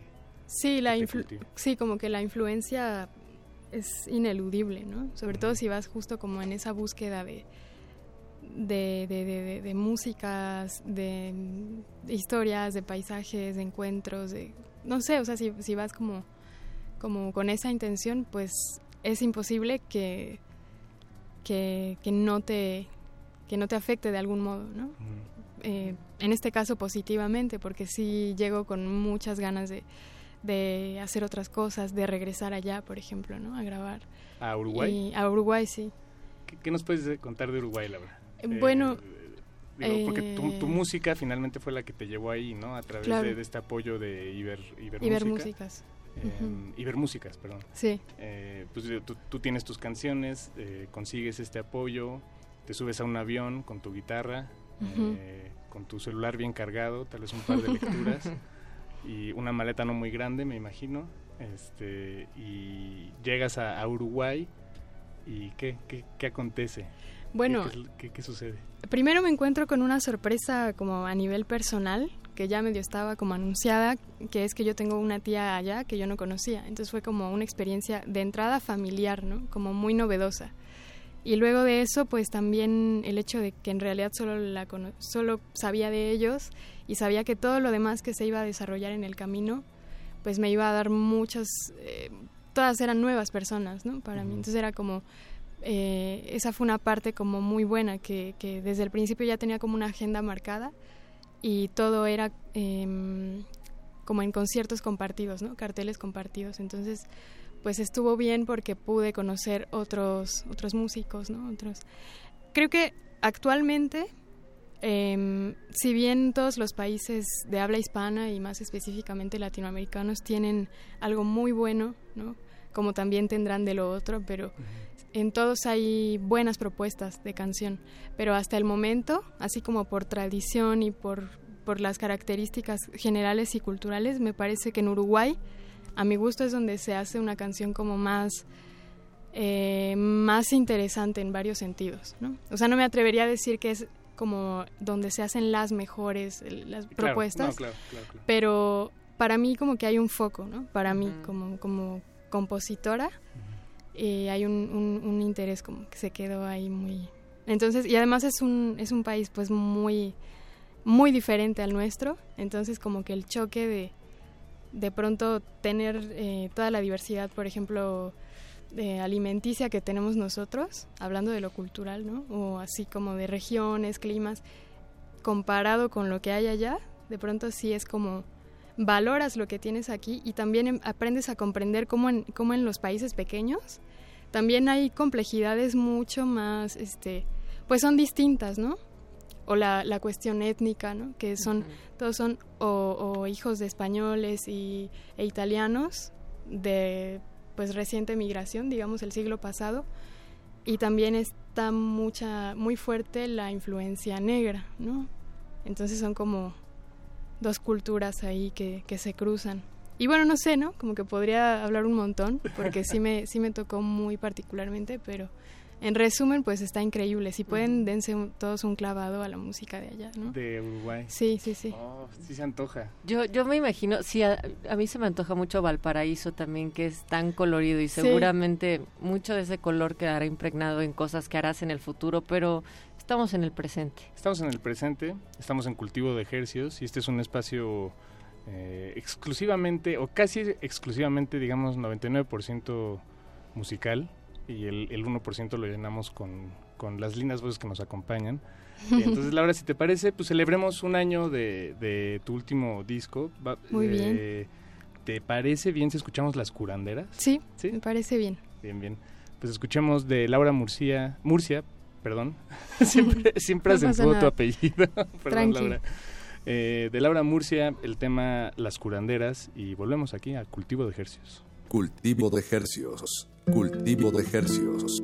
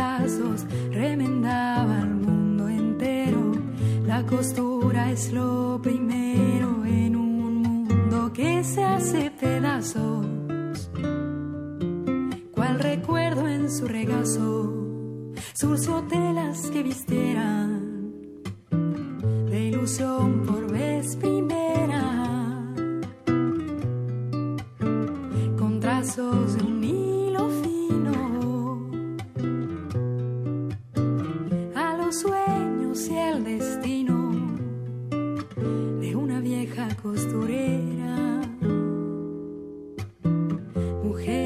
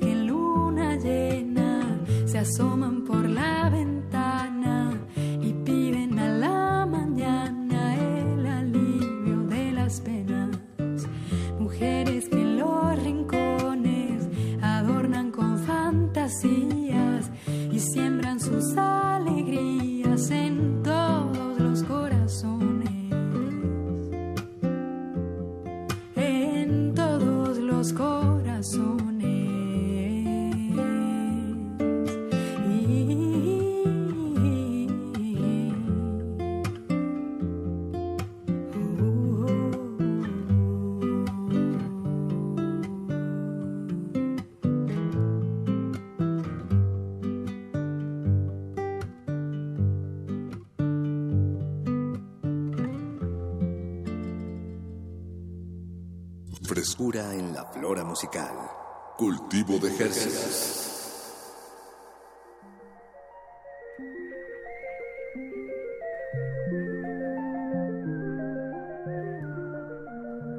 Escuchamos a Laura Murcia, el tema se llama Las curanderas y Laura nos, está- nos acompaña aquí en cabina. eh, y si no me creen, escúchenla. ¿Verdad que sí, Laura? Hola, sí, es todo verdad. Todo es verdad, aquí no mentimos. Y Paquito ya nos escribió Pablo Extinto, dice, no manchen, ¿cómo es que Nortea del Sur está en cultivo de ejercicios? Noche perfecta, saludos a ambos y a sus invitados, Paquito de Pablo All Star, nos están diciendo que se extraña a Pacho Raspi, pero es un placer escucharnos, muchas gracias. Y yo estaba pensando, Laura, con esto de los viajes y que también Paquito y, y, y el Apache quedaron como grabadas esas letras de que el pretexto realmente era la música, sino y lo primero era viajar, que tú te topaste también con estos espacios conjuntos, colaborativos, tanto en las presentaciones, grabaciones, cómo eso también te influyó y, qué nos puedes decir de las colaboraciones que hiciste por allá. Eh, pues sí, fueron muy importantes porque de pronto en este oficio como de hacer canciones a guitarra y voz, eh, te acomodas en tu soledad o solitariedad, decía un maestro, ¿no? Que, y, y si bien está bien también defender ese lugar, porque por algo uno ya previamente eligió como presentarse así, trabajar así, también está bueno justo encontrarte como con, con otros universos particulares, ¿no? Que también están en la misma búsqueda de hacer canciones y que sí son como lenguajes específicos, como cuando tú te encuentras con alguien de tu misma profesión o de tu mismo gremio, de tu mismo, eh, de tu misma disciplina. Entonces, como que la disciplina de hacer canciones es algo muy específico que, mm, que muchas veces no tienes la oportunidad de enriquecer más allá de tus influencias, de los Mm. discos, de tu, de tu clavadez ahí, de estarle dando, ¿no? Si no es porque hablas con los otros, porque te juntas con los otros. Y yo he visto mucho, tanto en esos países como acá, que se nos da la cuestión bohemia, ¿no? Naturalmente. Y si nos remontamos como a, la- a- a- hace siglos y décadas y así, como que precisamente este oficio juglar trae mucho eso, ¿no? Como la, como la, como el ímpetu de decir, como con cierta simpleza, y eso se relaciona mucho con la amistad. Entonces, yo tengo muchos amigos que he venido haciendo, pues, en este camino de. Entonces, muchas veces las reuniones son así, como de juntarnos entre amigos, pero es, se vuelve inevitable que saquen la guitarra y nos pongamos a cantar. Eso. Y quizá otros músicos, ¿no? Como, u otras personas de, de como de otras movidas u otras tradiciones pues es como, ¿qué está pasando acá? Pero para nosotros sí es un, es un modo de hablar entre nosotros y de estarnos cachando qué está haciendo el otro, ¿no? Entonces, sí, estas, estos viajes definitivamente, además del, de la parte de la calidez humana que también es pues imprescindible, ¿no? Porque estás en ciudades nuevas, en países nuevos, en contextos nuevos, donde si no fuera por la gente que te encuentras ahí, pues no, no, no tendría como el mismo sentido. Sí fue muy importante. Además, es- esto que mencionas me siempre me ha llamado mucho la atención. Digo, yo no soy, yo no hago canciones, no, no soy cancionero ni, ni las escribo, pero sí alcanzo a percibir que en el, en el mundo de los cantautores y de la gente que hace canciones es muy valioso convivir entre, entre ellos, no, no como una secta, pero más bien como tú lo mencionas, ¿no? Eh, empaparse un poco de, de las ideas. eh, recuerdo, por ejemplo, una plática que si, si no me equivoco dio Jorge Drexler, la pueden ver por internet, y habla justo de eso, de cómo hablaba con Sabina y, y entonces se, se dejaban retos Mm. para, para escribir canciones. A ver, escríbete una canción, pero con estas características. Así, pues va, pero entonces... eh, bu- bueno, no sé, eh, Sí. era, era un poco enriquecerse platicando entre ellos y, y incluso hay esfuerzos y espacios eh, muy valiosos donde eso sucede aquí en la Ciudad de México. Sé que tú has estado involucrada ahí en, en el DEPA de los Plebes, por ejemplo, de, de David Aguilar. Sí. ¿no? Este espacio cancionero, bohemio, co- como dices, eh, donde se juntan a, a intercambiar, eh, pues finalmente eso, ¿no? Canciones, pero pero ya que están todos metiditos en un cuarto, eh, sí se, se, se empapan y, y es muy clara, bueno, como para alguien que lo ve desde fuera, este, Sí. cómo están ahí gest- eh, pues sí, germinándose. Sí, sí la- pasan, la- pasan la cosas, ¿no? Como, como de bajo perfil siempre en ese tipo de espacios. Y a mí me pasa justo regresando al tema como de la transhumancia que decía Anita Warhol, como que Saludos, aquí- Anita. Sí, saludos. este, pues que justo en esta movilidad entre ciudades, como que no termino de sentirme perteneciente a ningún círculo, a ningún gremio, y para mí eso está bien, ¿no? Porque también está bien como nutrirse de otras cosas, supongo. Y, y, y no sé, ¿no? O sea, también puede que esté mal, puede que al final sí soy medio antisocial y no sé cómo remediarlo en ese sentido, pero como que por lo menos en la cuestión de las canciones, que es así como, pues también como que tiene su encanto, ¿no? Porque tienes justo esa libertad, pues, de, de moverte. Y bueno, sí, justo ahora les contaba, ¿no? Fuera de el aire, que el concierto que se viene el miércoles, precisamente, mm, va a tener como una ventana a ese formato como ya que he venido trabajando y también algunas colaboraciones, ¿no? Específicamente con Miguel, que está acá, que es vibrafonista, él es de, de, de, bueno, de Ciudad de México y Toluca. Y pues estamos, armamos un pequeño set con algunas canciones y pues también para mí es interesante, ¿no? Como ver qué pasa con esta suma de un nuevo elemento, ¿no? Un antisocial que convoca a mucha gente, este, esa paradoja. Y esto Pues, será no- para mañana, Es- mañana. el esto es el miércoles. miércoles. perdón, el miércoles en el Foro El Tejedor. ¿A qué hora va a ser?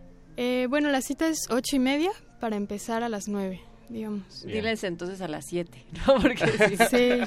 empieza Sí, a las sí. 21 horas. Sí.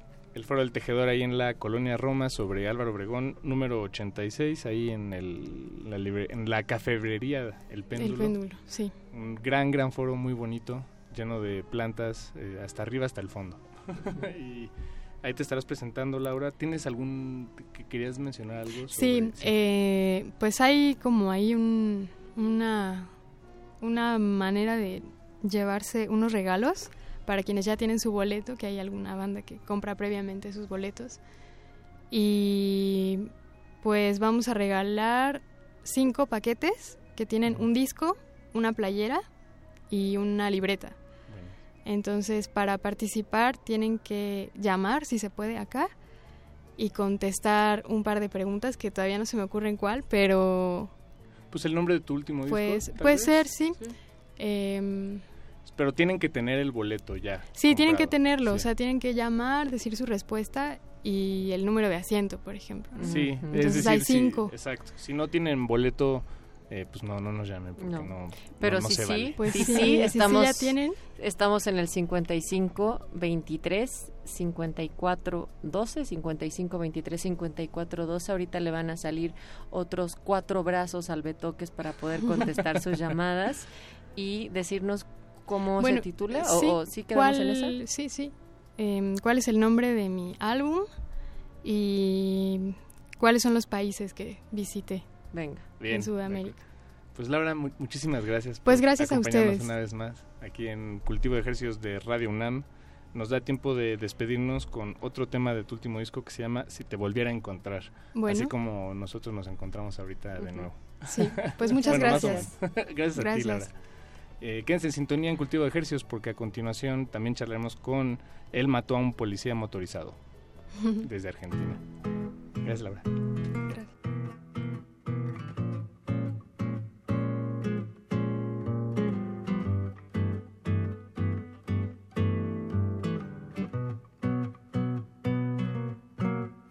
Si te volviera a encontrar, un secreto entre las calles me hablara de ti, si el rumor de los caminos te oyera pasar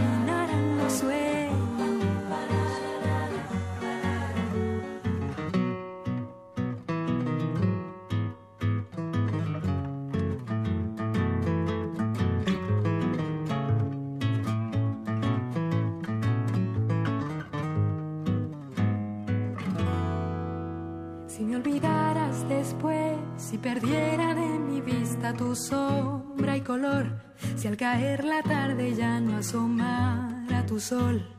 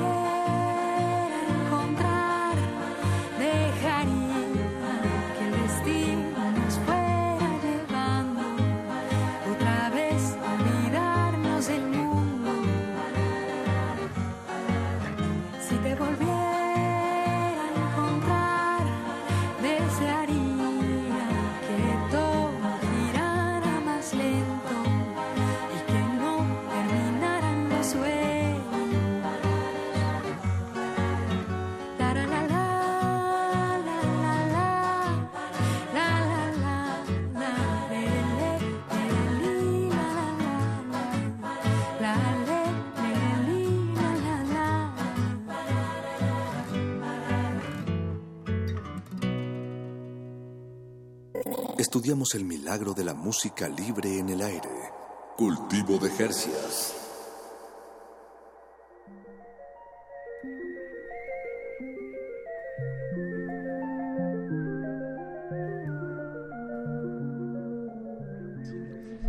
Escuchamos el Si te volviera a encontrar de Laura Murcia, que ya nos despedimos de ella. Le deseamos la mejor de las suertes el miércoles en el Foro del Tejedor. Ya recibimos una llamada. Así es. Joaquín Bravo ya se llevó su paquetito. Felicidades, Joaquín. Pues nos saludas a Laura. Ajá, y nos dice acá Pablo Extinto, Paquito, que mm, Eh, lo que tú estabas diciendo de la colaboración de Jorge con Sabina, eh, que eso también lo hizo Sabina con Enrique Urquijo para crear Ojos de Gata de Los Secretos y la clásica de Y nos dieron las 10 y las 11 y Ah, así, órale. contando.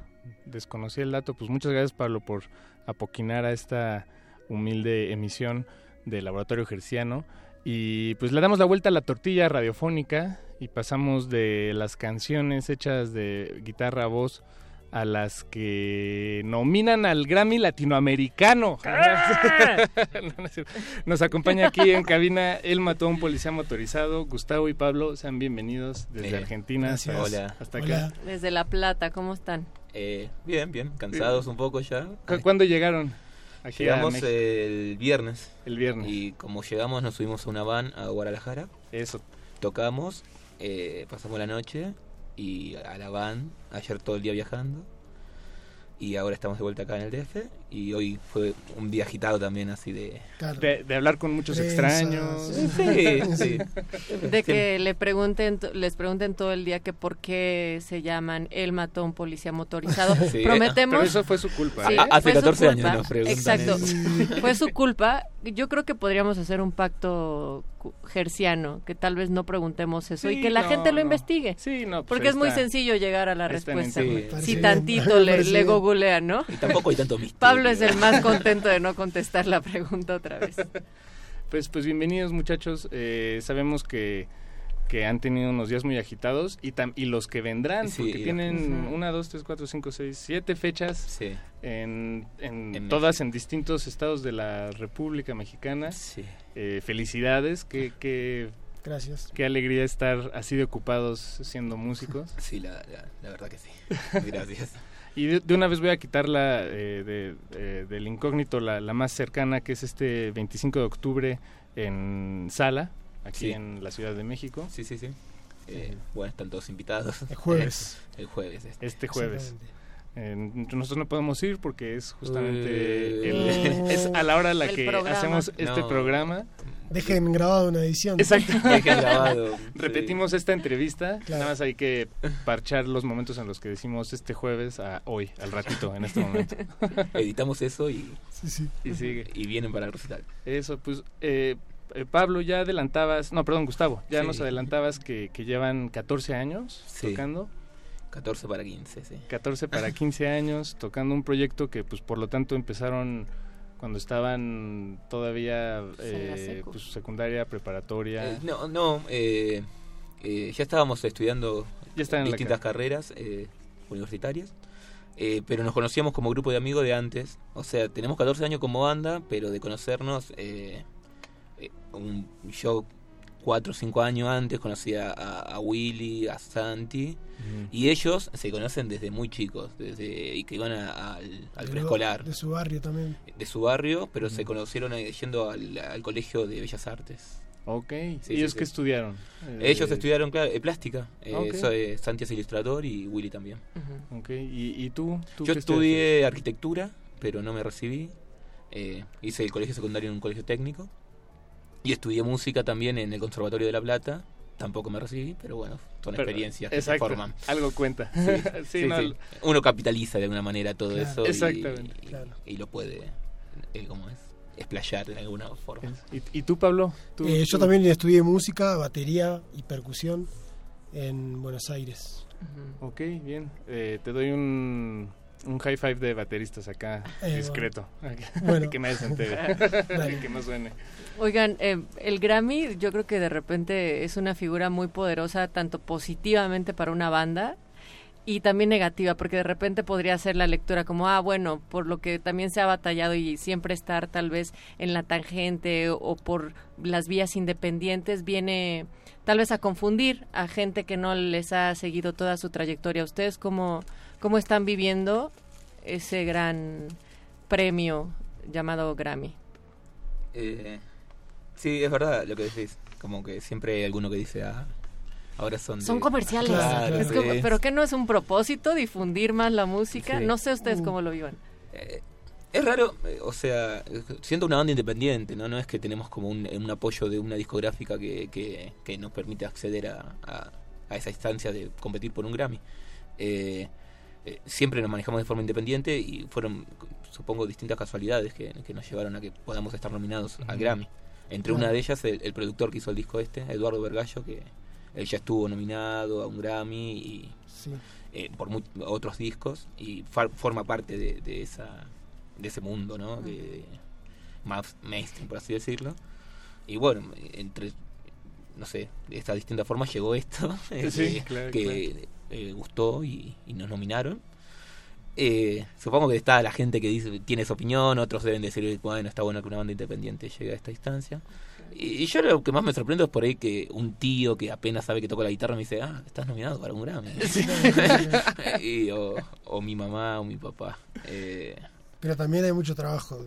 sí, sí, sí. Ah, no, bueno, sí, sí, sí, sin duda. Fue una apuesta hacer este disco y con Eduardo, eh, ir a grabar a Estados Unidos, o no sé, hay, hay, supongo que, no sé, llegó a una instancia que está entre, en condiciones de, de competir, ¿no? Por así decirlo, de, con, con, con otros discos. Ade- Además, eh, Nominados. eso, eso. Eh, Bueno, el disco que está nominado es este, el, perdón, se me escapa el nombre, La Síntesis O'Connor. Sí. Eh, que, que, bueno, discaso, ahorita vamos a deleitar a la audiencia con, con un par de temas. Y pues, yo- yo, no podía parar de imaginarme aquel momento en el que se enteraron, ¿no? Es, es un correo, ¿no? Me imagino, así como Sí. Grammy, ar- eh, latin arroba grammy.net, felicidades, están nominados.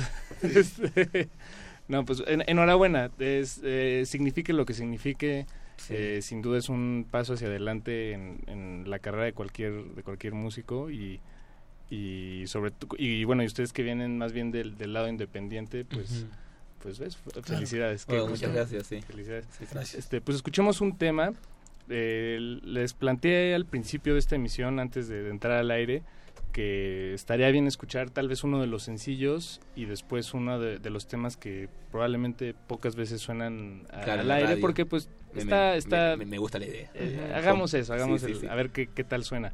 ¿Qué te gustaría, con qué les gustaría que, que comencemos? Eh. ¿El sencillo o el, el lado? Eh, el empezamos por el sencillo. Eh, eh, sí, ¿a cuál vos favorito? ¿Sencillo? Sí. Eh, el tesoro. El Tesoro. El track número uno de la síntesis O'Connor. Que además, por cierto, la portada. No, bueno, todo, todo el, el concepto del álbum es, es como. Siento que estoy leyendo un cómic. Cuando, si Sí, lo- qué si qué lo escucho. bueno que, que, que la música de fondo sea Plantasia. Ah, sí. es, es Sí. un discazo, me fascina. Eh, Sí. A ver.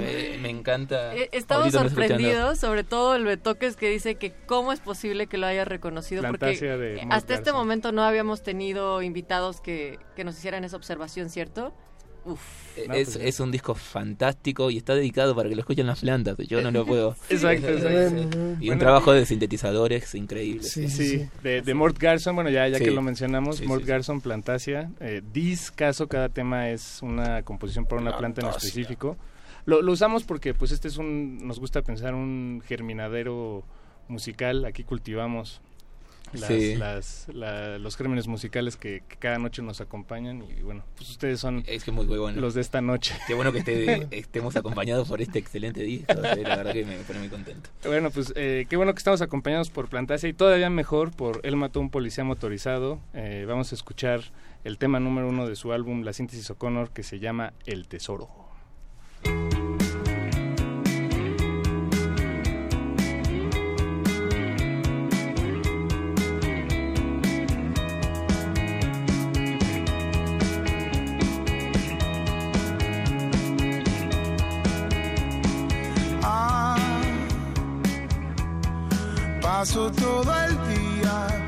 Pensando en vos.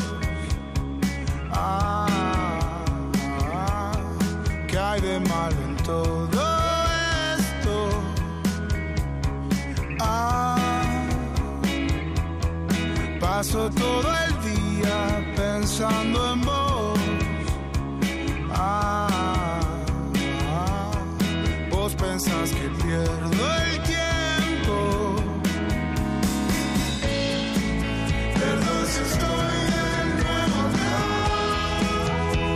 que habías preguntado por mí. Me gusta estar de nuevo acá, aunque no hayas preguntado por mí. Voy a quedarme un poco acá, cuidarte siempre a vos en la derrota, hasta el final, el final.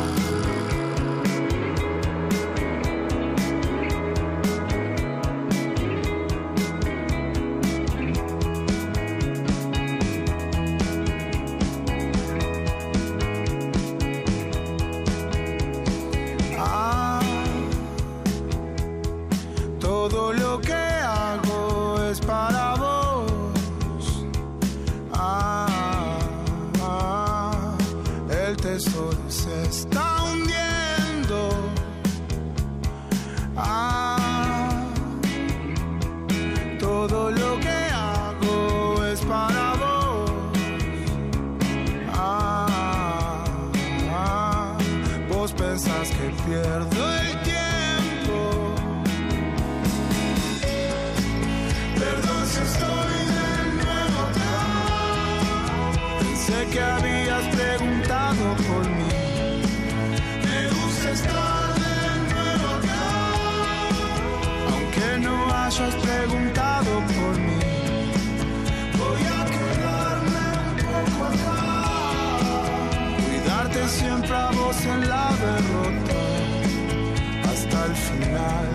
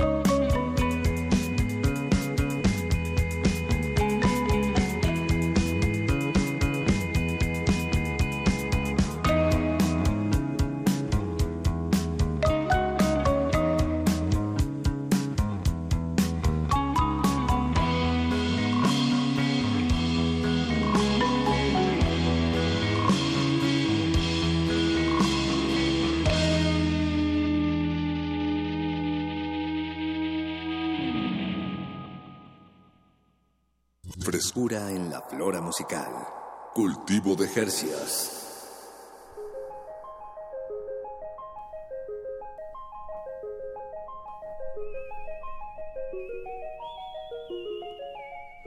Él mató a un policía motorizado, es el nombre de la banda, y el nombre del tema que escuchamos es El Tesoro, el primer track de su álbum La Síntesis O'Connor. Y aquí nos acompañan Gustavo y Pablo, miembros de la banda, los demás de este sexteto ahora. Ahora estamos. Ujú. Ahora, de este sexteto, pues bueno, tuvimos aquí al- a una tercera parte del- de este sexteto. Los demás me imagino que están descansando, cansando o, O cantando. disfrutando. Sí, sí, se fueron. ¿No? a- Sí, sí, sí. Algunos se quedaron en la casa a descansar y dos de los chicos se fueron a ver a, A Vicentico, a ¿verdad? Vicentico. No, pues qué bien. qué Eh, bien. Santi es un gran fan de Vicentico, le encanta desde mucho. Eh, Manu también, creo. Y fue una- Así que fueron a disfrutar del show. Eso, pues aprovechando, ¿no? Ya, Sí, que ya que está coincidieron acá, aquí. sí, sí. Muy bien. Sí, sí, sí. Oye, por cierto, eh, estábamos platicando sobre la Biblioteca Central, Sí. este eh, pues, El edificio eh, importantísimo, no solo para, para la ciudad, bueno, más bien para no solo para la, la universidad, sino también para, me atrevería a decir, para toda la ciudad, para el país, Claro. para todos los que lo visitan incluso. Tú Sí, sí. como arquitecto... Eh, estudiante de arquitectura, estudiante no de recibido, pero sí. eh, en historia de la arquitectura, eh, me acuerdo cuando veías eh, sobre todo el planeamiento de las ciudades modernas, que entraba Brasilia, ponele, Ujú. a- a- hablaban como caso eh, la ciudad universitaria de, De de la UNAM. Y el campus universitario de la UNAM, y sobre todo la obra paradigmática esta de de la biblioteca, ¿no? Que es un edificio racionalista, eh, si lo ves de lejos y tiene todo todos esos detalles que, como es, que remiten a la cultura mexicana, ¿no? Todos esos grabados y entonces era como un paradigmático para un edificio moderno latinoamericano que tenía todas las vanguardias europeas, ¿no? Y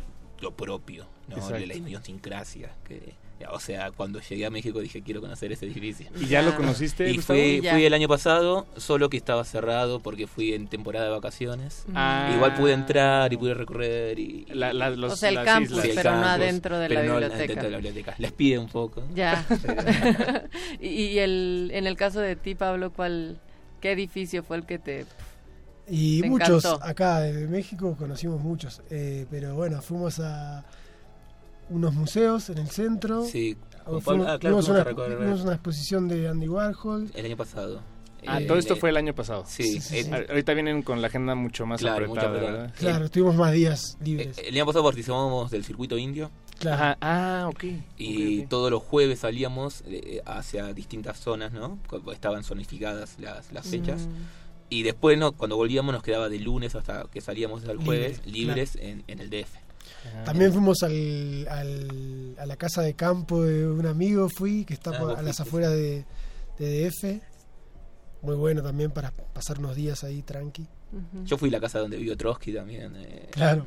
En- en Fuimos- donde eh, asesinaron a Trotsky. Ah, ok. ¿Dó- dó- ¿dónde está esa? Eh, No. Co- Coyoacán. Coyoacán, Coyoacán. está Coyoacán, está casi a la vuelta de De la la Casa Azul, claro. ¿No? Ah, o sea, ok. precisamente ahí hay toda una historia romántica, Sí, sí, sí. desgarradora Es de por verdad. qué eran tan cercanas esas dos casas. Y vivió en la Casa Azul un Así tiempito. es, sí. Claro. Eh, pe- Pero cuando fui a- a- el día de. quise ir a la- al Museo de Fría. eh, Llovió.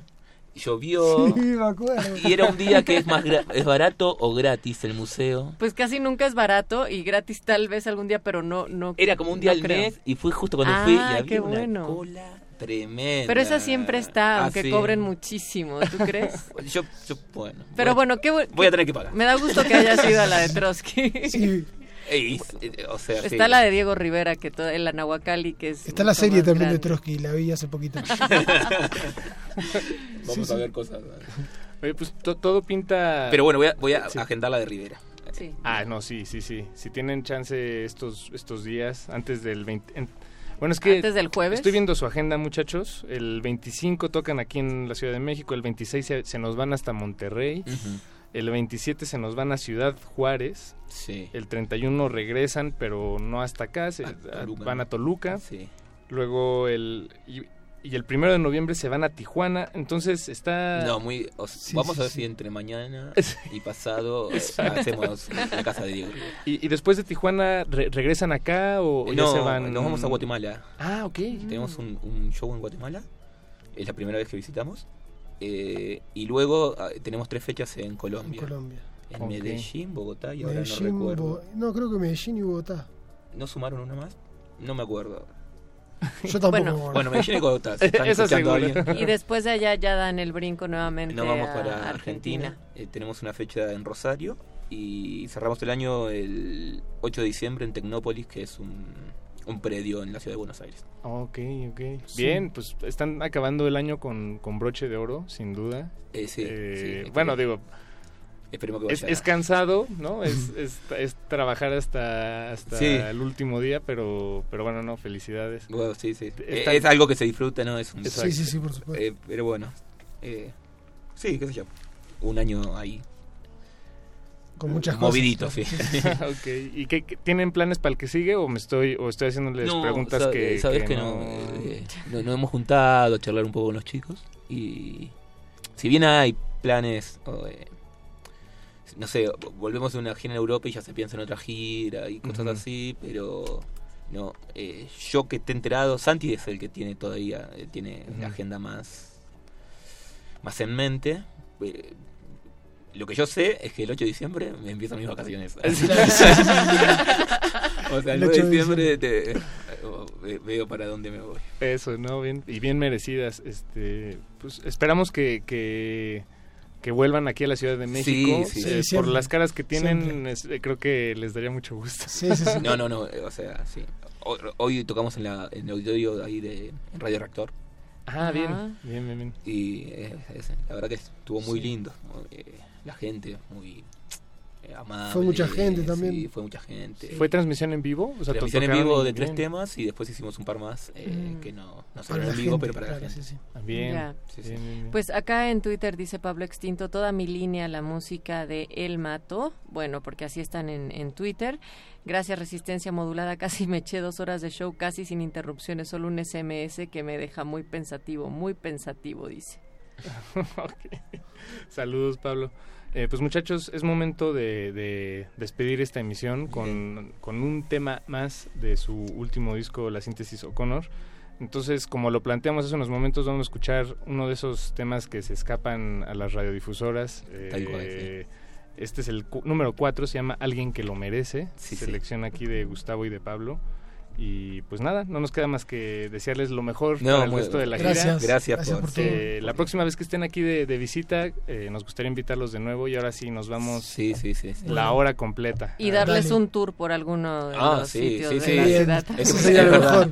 Eso sería lo mejor. Venga. Nos llevarían a lugares Sí, sí, sí. indicados. Ahí está. Y Pues- para quienes nos escuchan en el Valle de México, recuerden, este jueves 25 estarán presentándose en Sala, ahí en la colonia Roma, si no me equivoco, en la calle de Puebla. En la calle de Puebla, pero como sabemos que nos escuchan en muchos otros lugares, estén atentos a sus redes porque van a andar por toda la República Mexicana realmente. Así es que muchísimas gracias Gustavo, Pablo. No, ustedes, Gracias. la verdad, Ustedes, gracias. muy amables y estuvo muy interesante la nota. Vámonos, muy divertido. vámonos con música indeleble y ladrillos armónicos.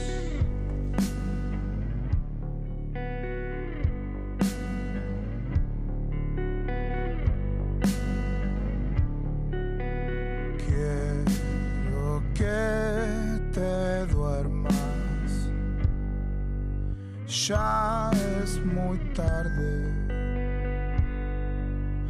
Toda la noche nos vimos llorar. Toda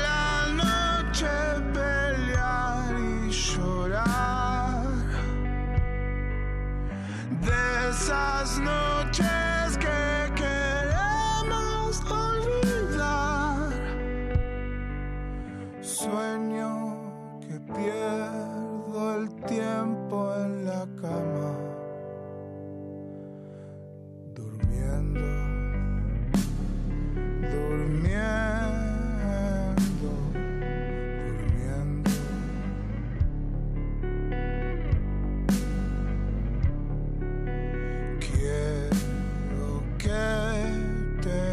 te tapes con la frazada. Toda la noche nos vimos llorar. Toda la noche pelear y llorar de esas noches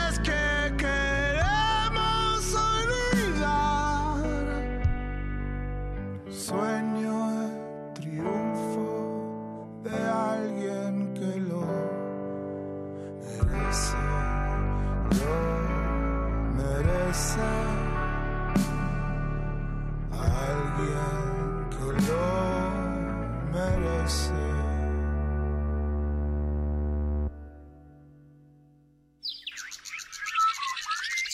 El invernadero sónico debe cerrar sus puertas. Un procedimiento de rutina. Respira. Vuelve. Cultivo de hercios.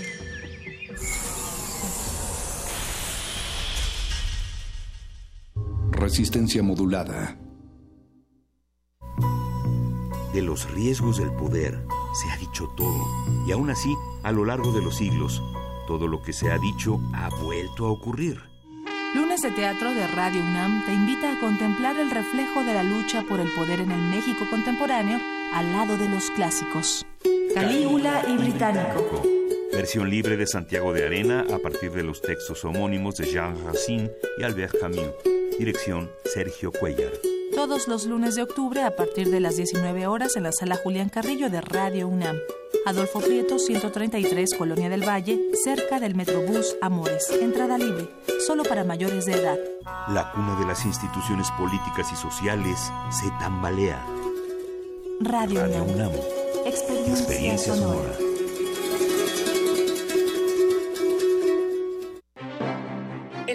Plástico Daniel Lezama celebra sus 20 años de creación con la exposición Crisol, proyecto con el que busca domesticar procesos y energías vitales a través de la representación de un elenco de personajes de una familia de seres energéticos. La muestra se integra por alrededor de 25 piezas entre una nueva serie de pintura figurativa de formato monumental, obra gráfica y su primera producción de escultura en bronce. La exhibición Crisol puede visitarse en la galería Maía Contemporary, calle Colima número 159, Colonia Roma.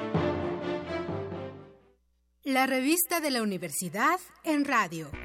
Te invitamos a escuchar esta serie, donde cada mes diferentes personalidades se darán cita para dialogar sobre los conceptos a los que se enfrenta día con día el ser humano. Música, extinción, revolución, palabras. Cada tema será abordado desde la visión de nuestro invitado semanal.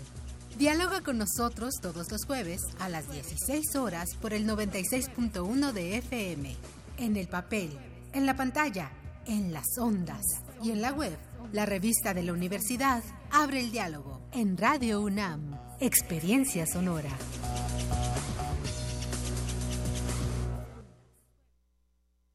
Resistencia modulada. Este espacio se llena con la personalidad de cada quien. Este espacio suena igual que el pasado y las aficiones de una persona. Aquí los individuos entran a descomponerse en las partículas musicales que los conforman. Playlist. Conciertos unipersonales de amplio formato.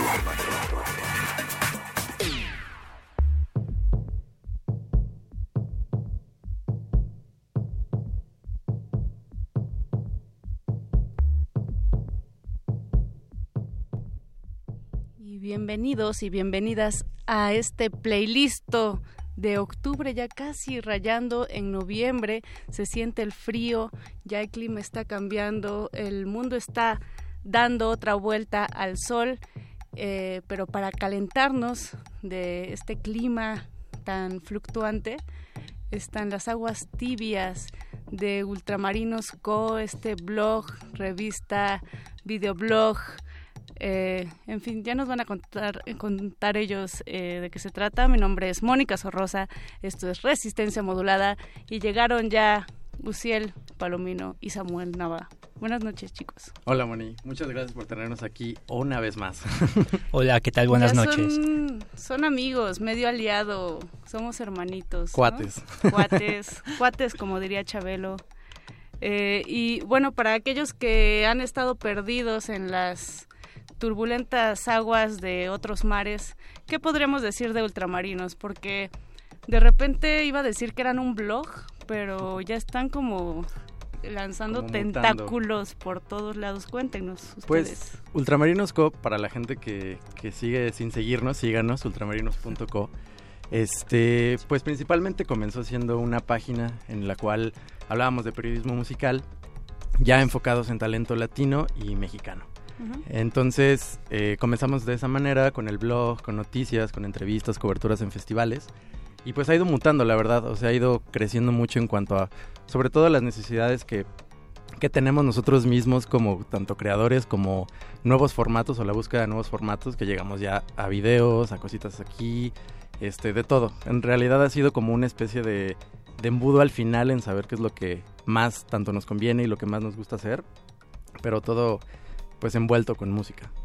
¿Qué tan difícil es hacer periodismo de ese que nos gusta, que deja mucho en el corazón pero poco en el bolsillo, Samuel? Pues creo que es una labor de resistencia, ¿no? Un poco como mantenerse ahí haciéndolo y pues nada, al final trabajar para la música, pues sí, no te deja mucho en la, en la bolsa, pero, pero te llena el corazón y es lo importante. ¿Por qué nos seguimos aferrando, me pregunto yo? ¿Por qué seguimos ahí macheteándolo y sabemos que las cosas son difíciles? Siempre está ese pensamiento de que las cosas antes eran mejor. Yo creo que, que mucho de esto también luego tiene que ver cuando ves todo quizás como en la en, la, en el panorama final. Yo creo que al final lo que hacemos o lo que tratamos de hacer creo que de alguna manera ayuda, ayuda a difundir ciertas cosas que, que valen la pena, como el caso de, de hoy que venimos a traer un compilado. Este, y creo que eso vale mucho la pena. Muchas veces cuando nosotros hemos visto ultramarinos como de lejos, hemos visto que luego bandas de las que hemos hablado, pues sí han de alguna manera crecido, han estado en más shows, en festivales. O sea, creo que de alguna manera sí es algo difícil, pero creo que necesario. O sea, a final de cuentas, es como una pequeña cadena que va como eslabón tras eslabón, ¿no? La gente que se dedica a esto en los shows, la gente que está buqueando, la gente que está siendo manager, la gente que está en las disqueras, la gente que está en los colectivos, haciendo cualquier cosa que pueda apoyar a cualquier escena musical. Y eh, desde que empezaron sienten que ha habido como un cierto auge, cierta efervescencia. ¿Cómo han eh, percibido este cambio desde que comienza Ultramarinos como una idea hasta, hasta ahora? O sea, ya menciona Uciel, por ejemplo, que han visto cómo contactan, ¿no? Cómo se contactan nuevas bandas, cómo se contacta gente eh, talentosa con managers, con personas que están en marketing, etcétera. Eh, ¿Cómo han vivido este, este cambio, Samuel? Pues un poco nos ha tocado hacer justo de todo. Eh, sí, comenzó Ultramarinos como, como un blog. eh, escribíamos de lo que nos gustaba escuchar, de las bandas nuevas, buenas que nos íbamos encontrando en el camino.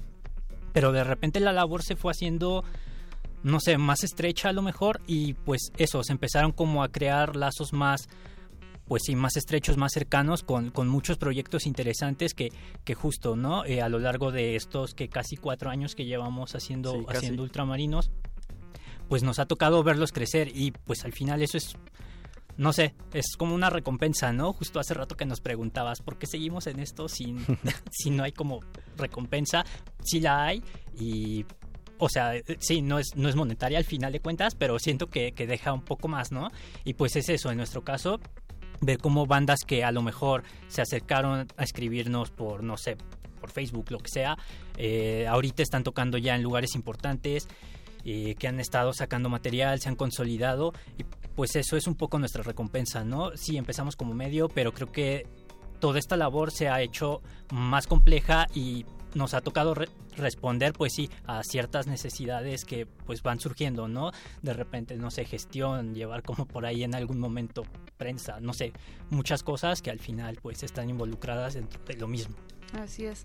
Pues esperamos que sí haya en algún momento esa retribución que queremos y que, bueno, las cosas cambian porque a través y alrededor de la cultura hay muchas, muchas cosas pasando, mucho dinero girando y creo que las bandas y la gente tan talentosa que existe en nuestro país es en las manos eh, de quien debe estar esa retribución. Pero mientras vamos a escuchar la primera canción de este compilado que se llama Frontera Norte y les late si regresamos a ahondar más en esas aguas profundas. Sí, sí, sí, claro que sí. ¿Quién es eh, la primera recomendación? La primera recomendación es una banda de Tijuana eh, llamada Parque de Cometas. Parque de Cometas es eh, una agrupación que de ahí se desprende también un integrante de Policías y Ladrones, otra grandísima banda de Tijuana. Por cierto, que acaban cierto. de estar en, en cultivo de ejercicios. Y, lo que hicimos quizás con este compilado fue eh, que ya más adelante explicaremos bien de lo que se trata todo esto y que incluso cambió de nombre. Este es incluir todos los géneros posibles dentro de la música que vale la pena escuchar y por qué vale la pena escuchar, qué hacen estos proyectos desde la literal la emergencia nacional y por qué vale la pena. Porque Cometas tiene apenas solo un sencillo que, la, que lanzó con dos caras.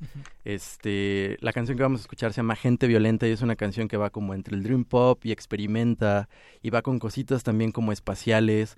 Eh, es una, una de las canciones más largas, un poquito más largas de este compilado, pero es con la que nos gustaría empezar porque creemos que es como una de las que, que engloba todo lo que tiene el compilado y pues ya la podrán escuchar un poquito.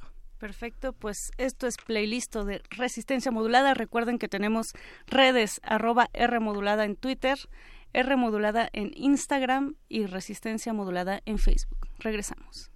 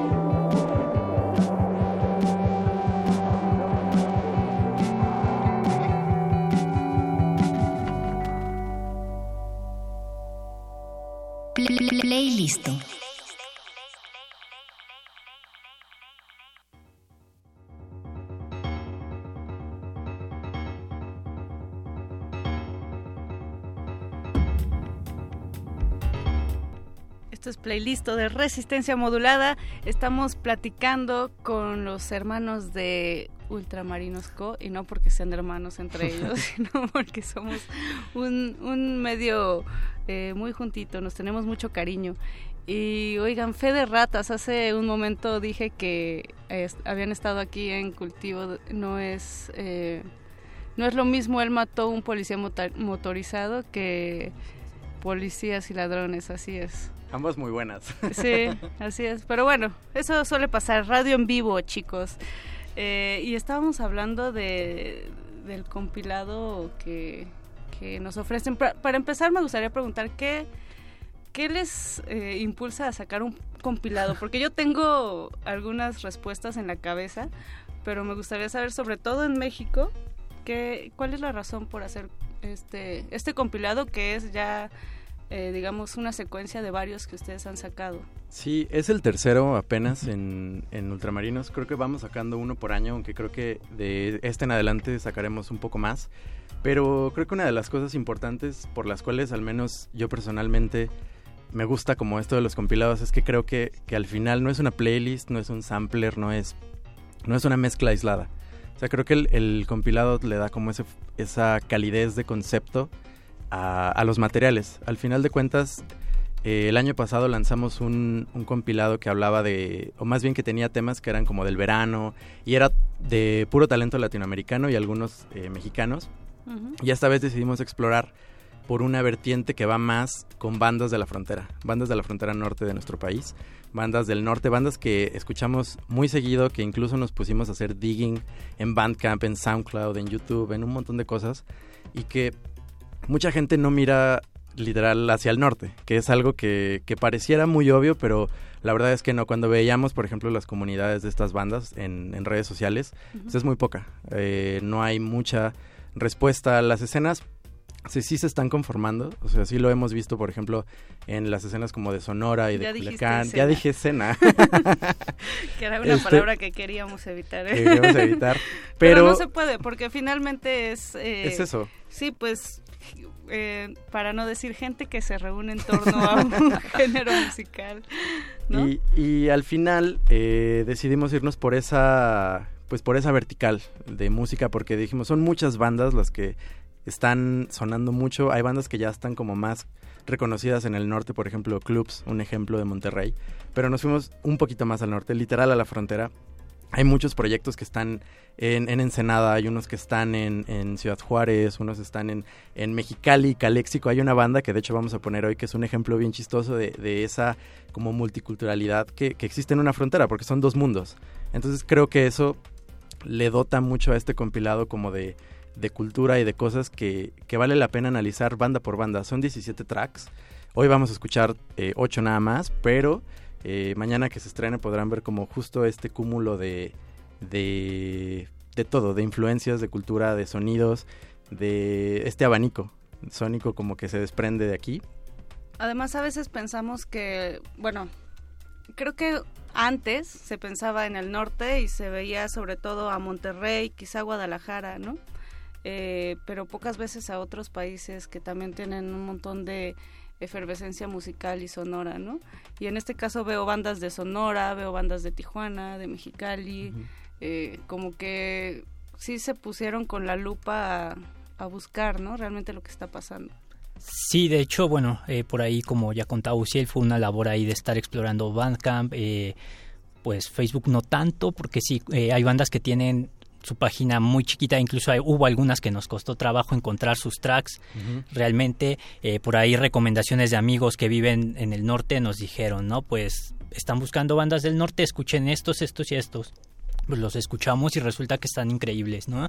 Y pues creo que eso ha pasado mucho, ¿no? En los últimos años, eh, no sé, Monterrey, por ejemplo, eh, que era como la ciudad en la que si, siempre pensábamos cuando se hablaba de música y bandas del norte, eh, hubo por ahí un periodo en el que estuvieron un poco, no sé si inactivos, pero sí dejaron de hacer cosas, ¿no? Con todo esto de la violencia y esto que pasó hace, pues sí que será cuatro o cinco años, como que se apagó un poco, pero no sé, de repente resurgió un poco Eh, y, y no solo en Monterrey, en los estados aledaños eh, hay bandas haciendo cosas bien padres y, y tiene mucho que ver con la descentra- descentralización, ¿no?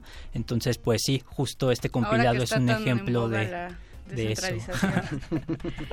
Me gusta que eh, siempre hay como esa resiliencia de parte del- de los jóvenes, de parte de la escena artística, sobre todo de la música, que al enfrentarse a temas como tú mencionas, Samuel, de violencia, de represión o de querer silenciar, creo que se reacciona de manera contraria, ¿no? Y empiezan a surgir un montón de propuestas y creo que hay que destacarlas porque están hablando de lo que sucede en el país, ¿no? No nada más está siendo algo fortuito, sino que surgen después de una etapa eh, de un montón de pues de sangre, de narcotráfico y ahí está la gente, ¿no? Queriendo expresar eh, lo que siente y, y lo que piensa también a través de la música.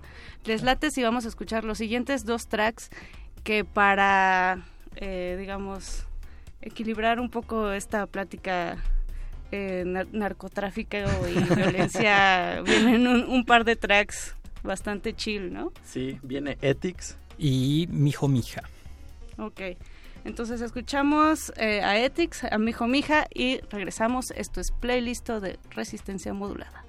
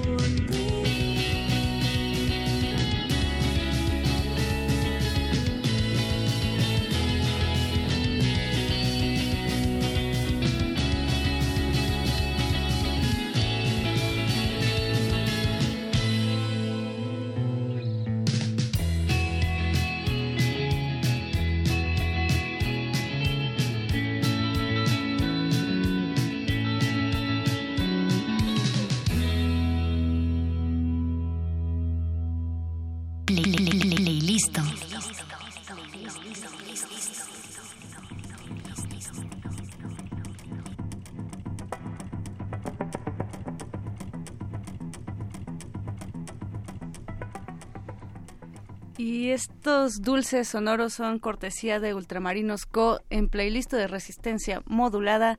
Escuchamos a Mijo Mija, que por cierto mandamos saludos a nuestro queridísimo Apache o Raspi, que tiene eh, varicela en estos momentos. Le mandamos sopita de, eh, de pollo radiofónica. Saludos, Apache.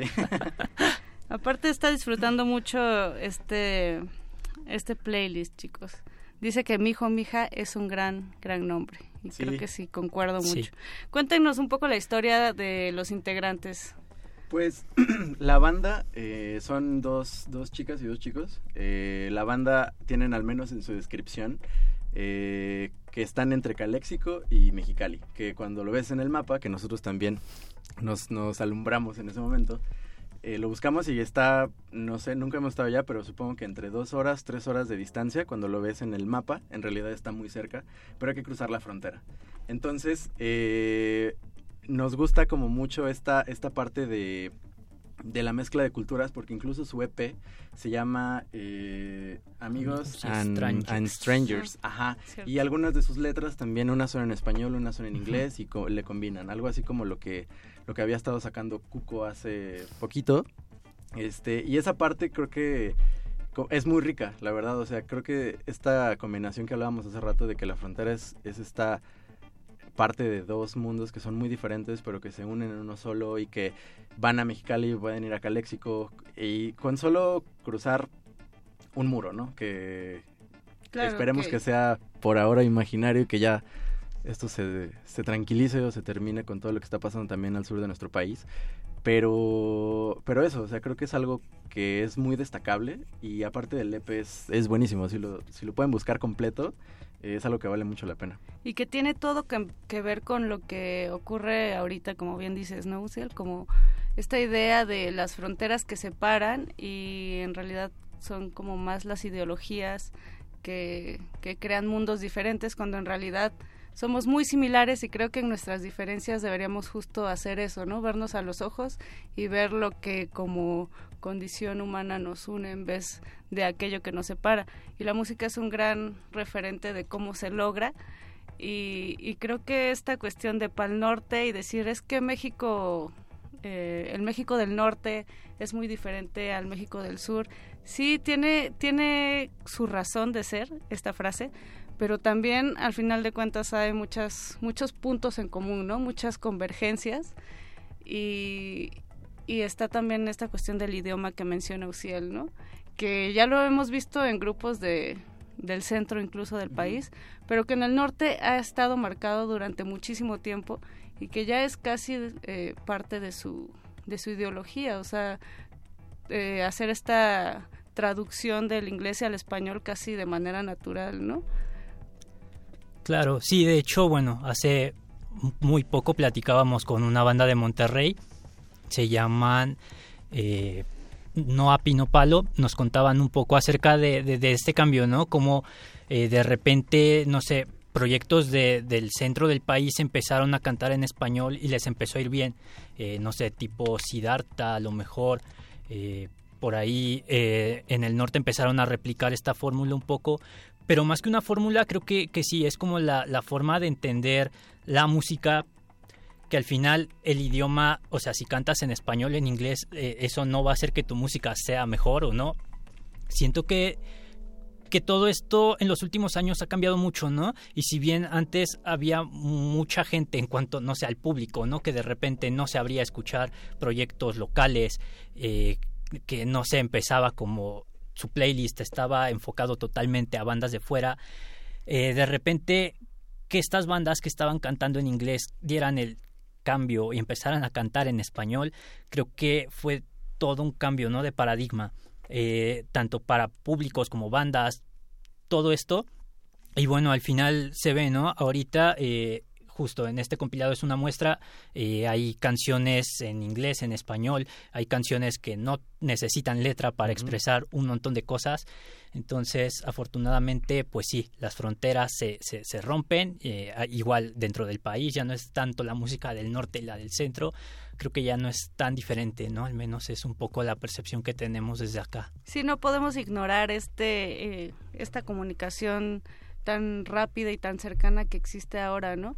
Y también eh, hace, me parece, un mes o dos meses estuvo aquí en Cultivo de Ejercios un chico que se llama Isaac Montijo, que es de Sonora, y también cantan en serie, me parece. O sea, es la convivencia entre español, inglés, pero también pueblos originarios de esos países con sus lenguas y de repente ya empiezan a ver estos cruces que creo que es lo más interesante, ¿no? En vez de estar rechazando una cosa y creer en purismos y en que las cosas son nada más de una forma, de una visión del mundo, pues pues existe esto tan importante en, en el norte sobre todo, pero creo que en todo en todo el territorio, ¿no? En todo en todo el país, incluso en todo el mundo.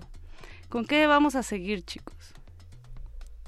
Pues vamos con Pilgrim, con otros dos tracks, Pilgrim y Estefanía Ujú. Kirnbauer. Pilgrim que es de, de Mexicali y Estefanía Ok. Kirnbauer es de Monterrey. No es tan norte, pero como, como Mexicali, pero sí, sí hay mucho de dónde sacar. Eh, vamos con algo tranquilo.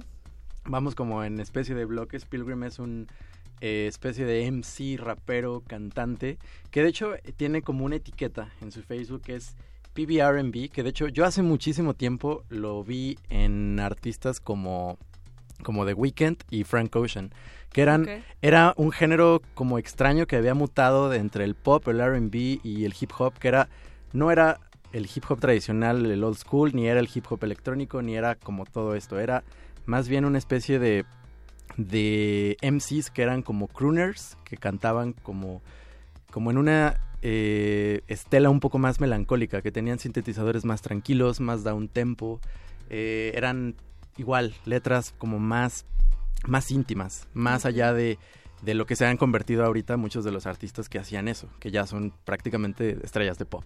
Que se liga súper bien con, con la propuesta de, de Estefanía Kirnbauer. Sí, Stefania Kirnbauer. que es más como un folk ahí bastante dulce, eh, una canción que, pues nada, eh, pop bonito, fácil. Pues esto es playlist de resistencia modulada con ultramarinos. Regresamos.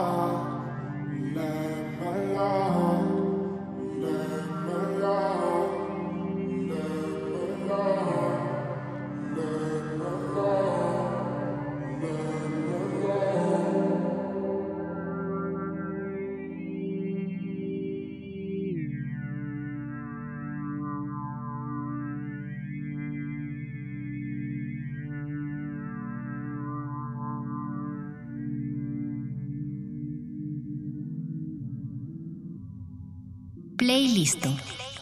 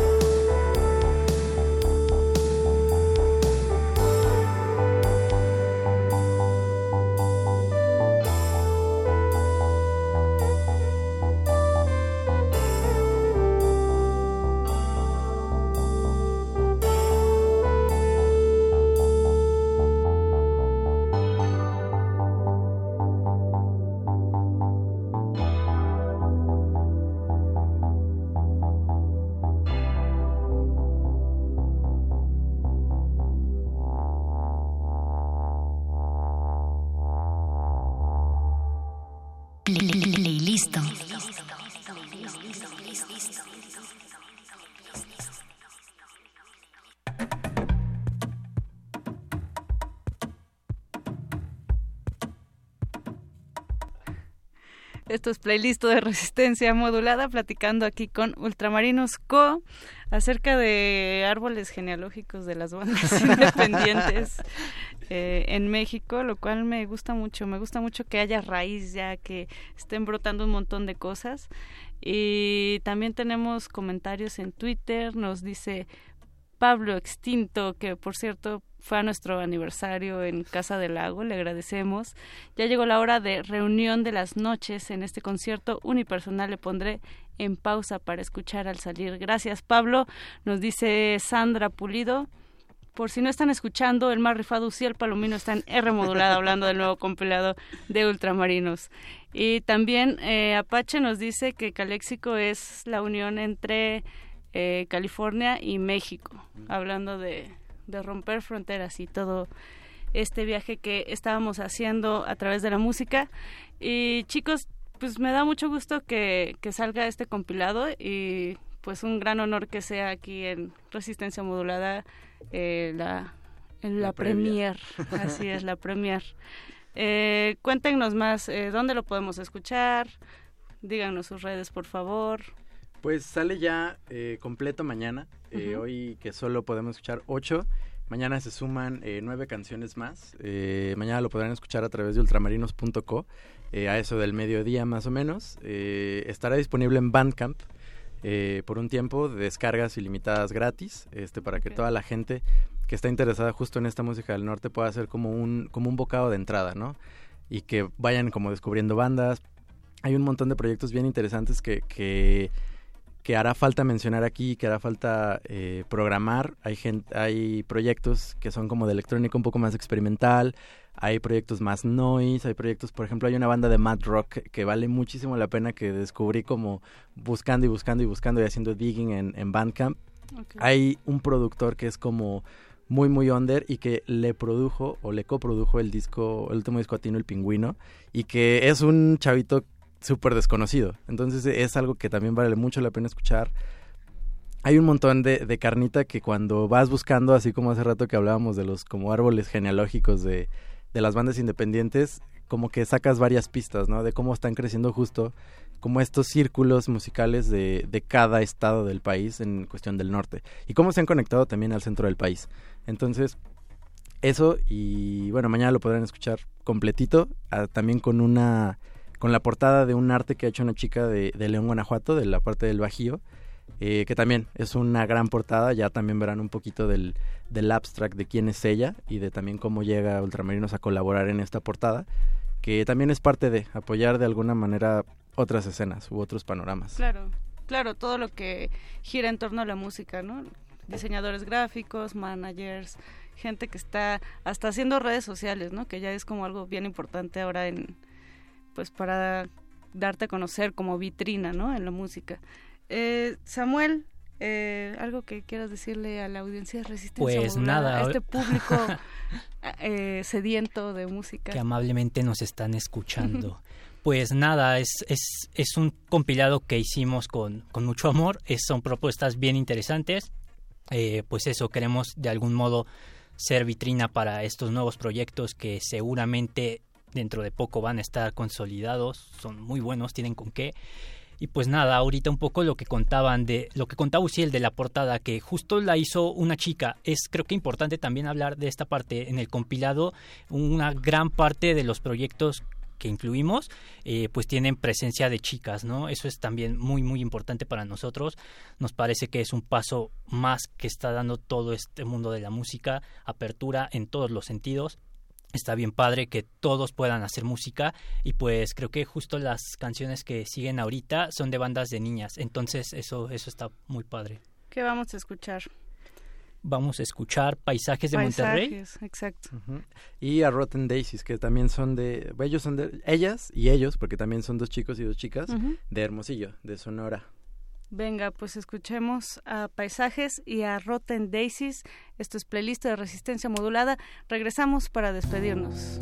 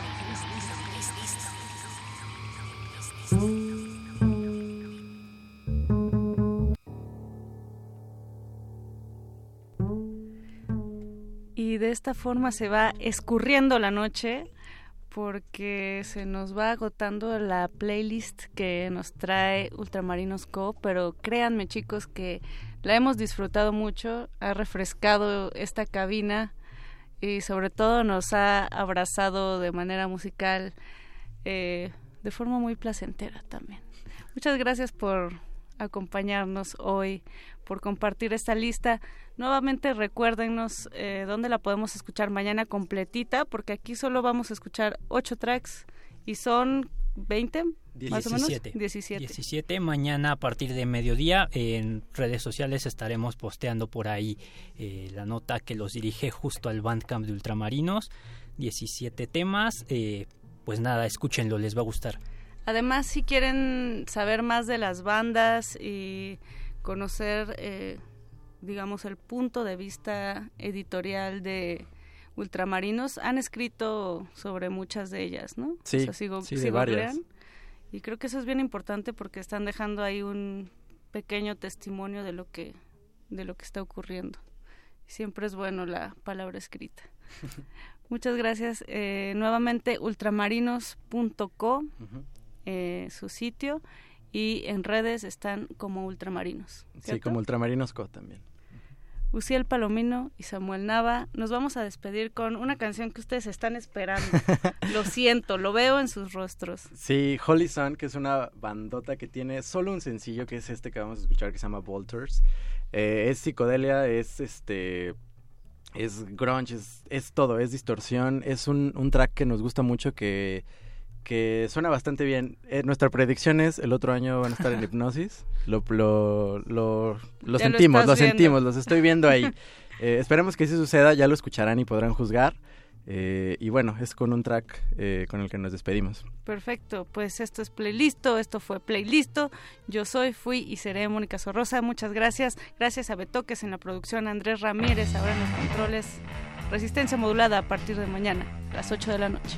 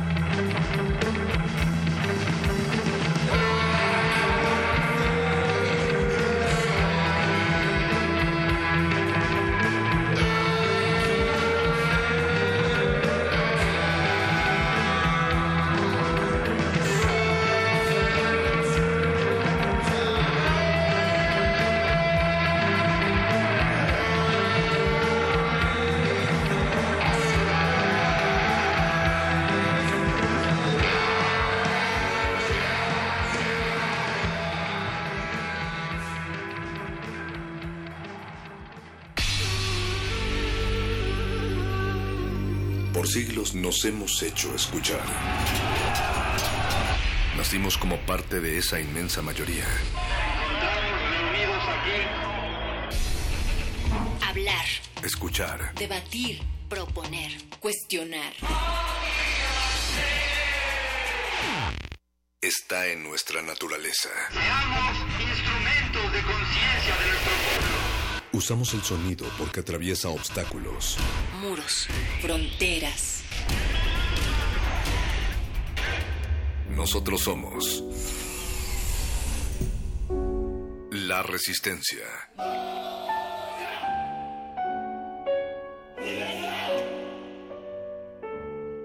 Resistencia modulada.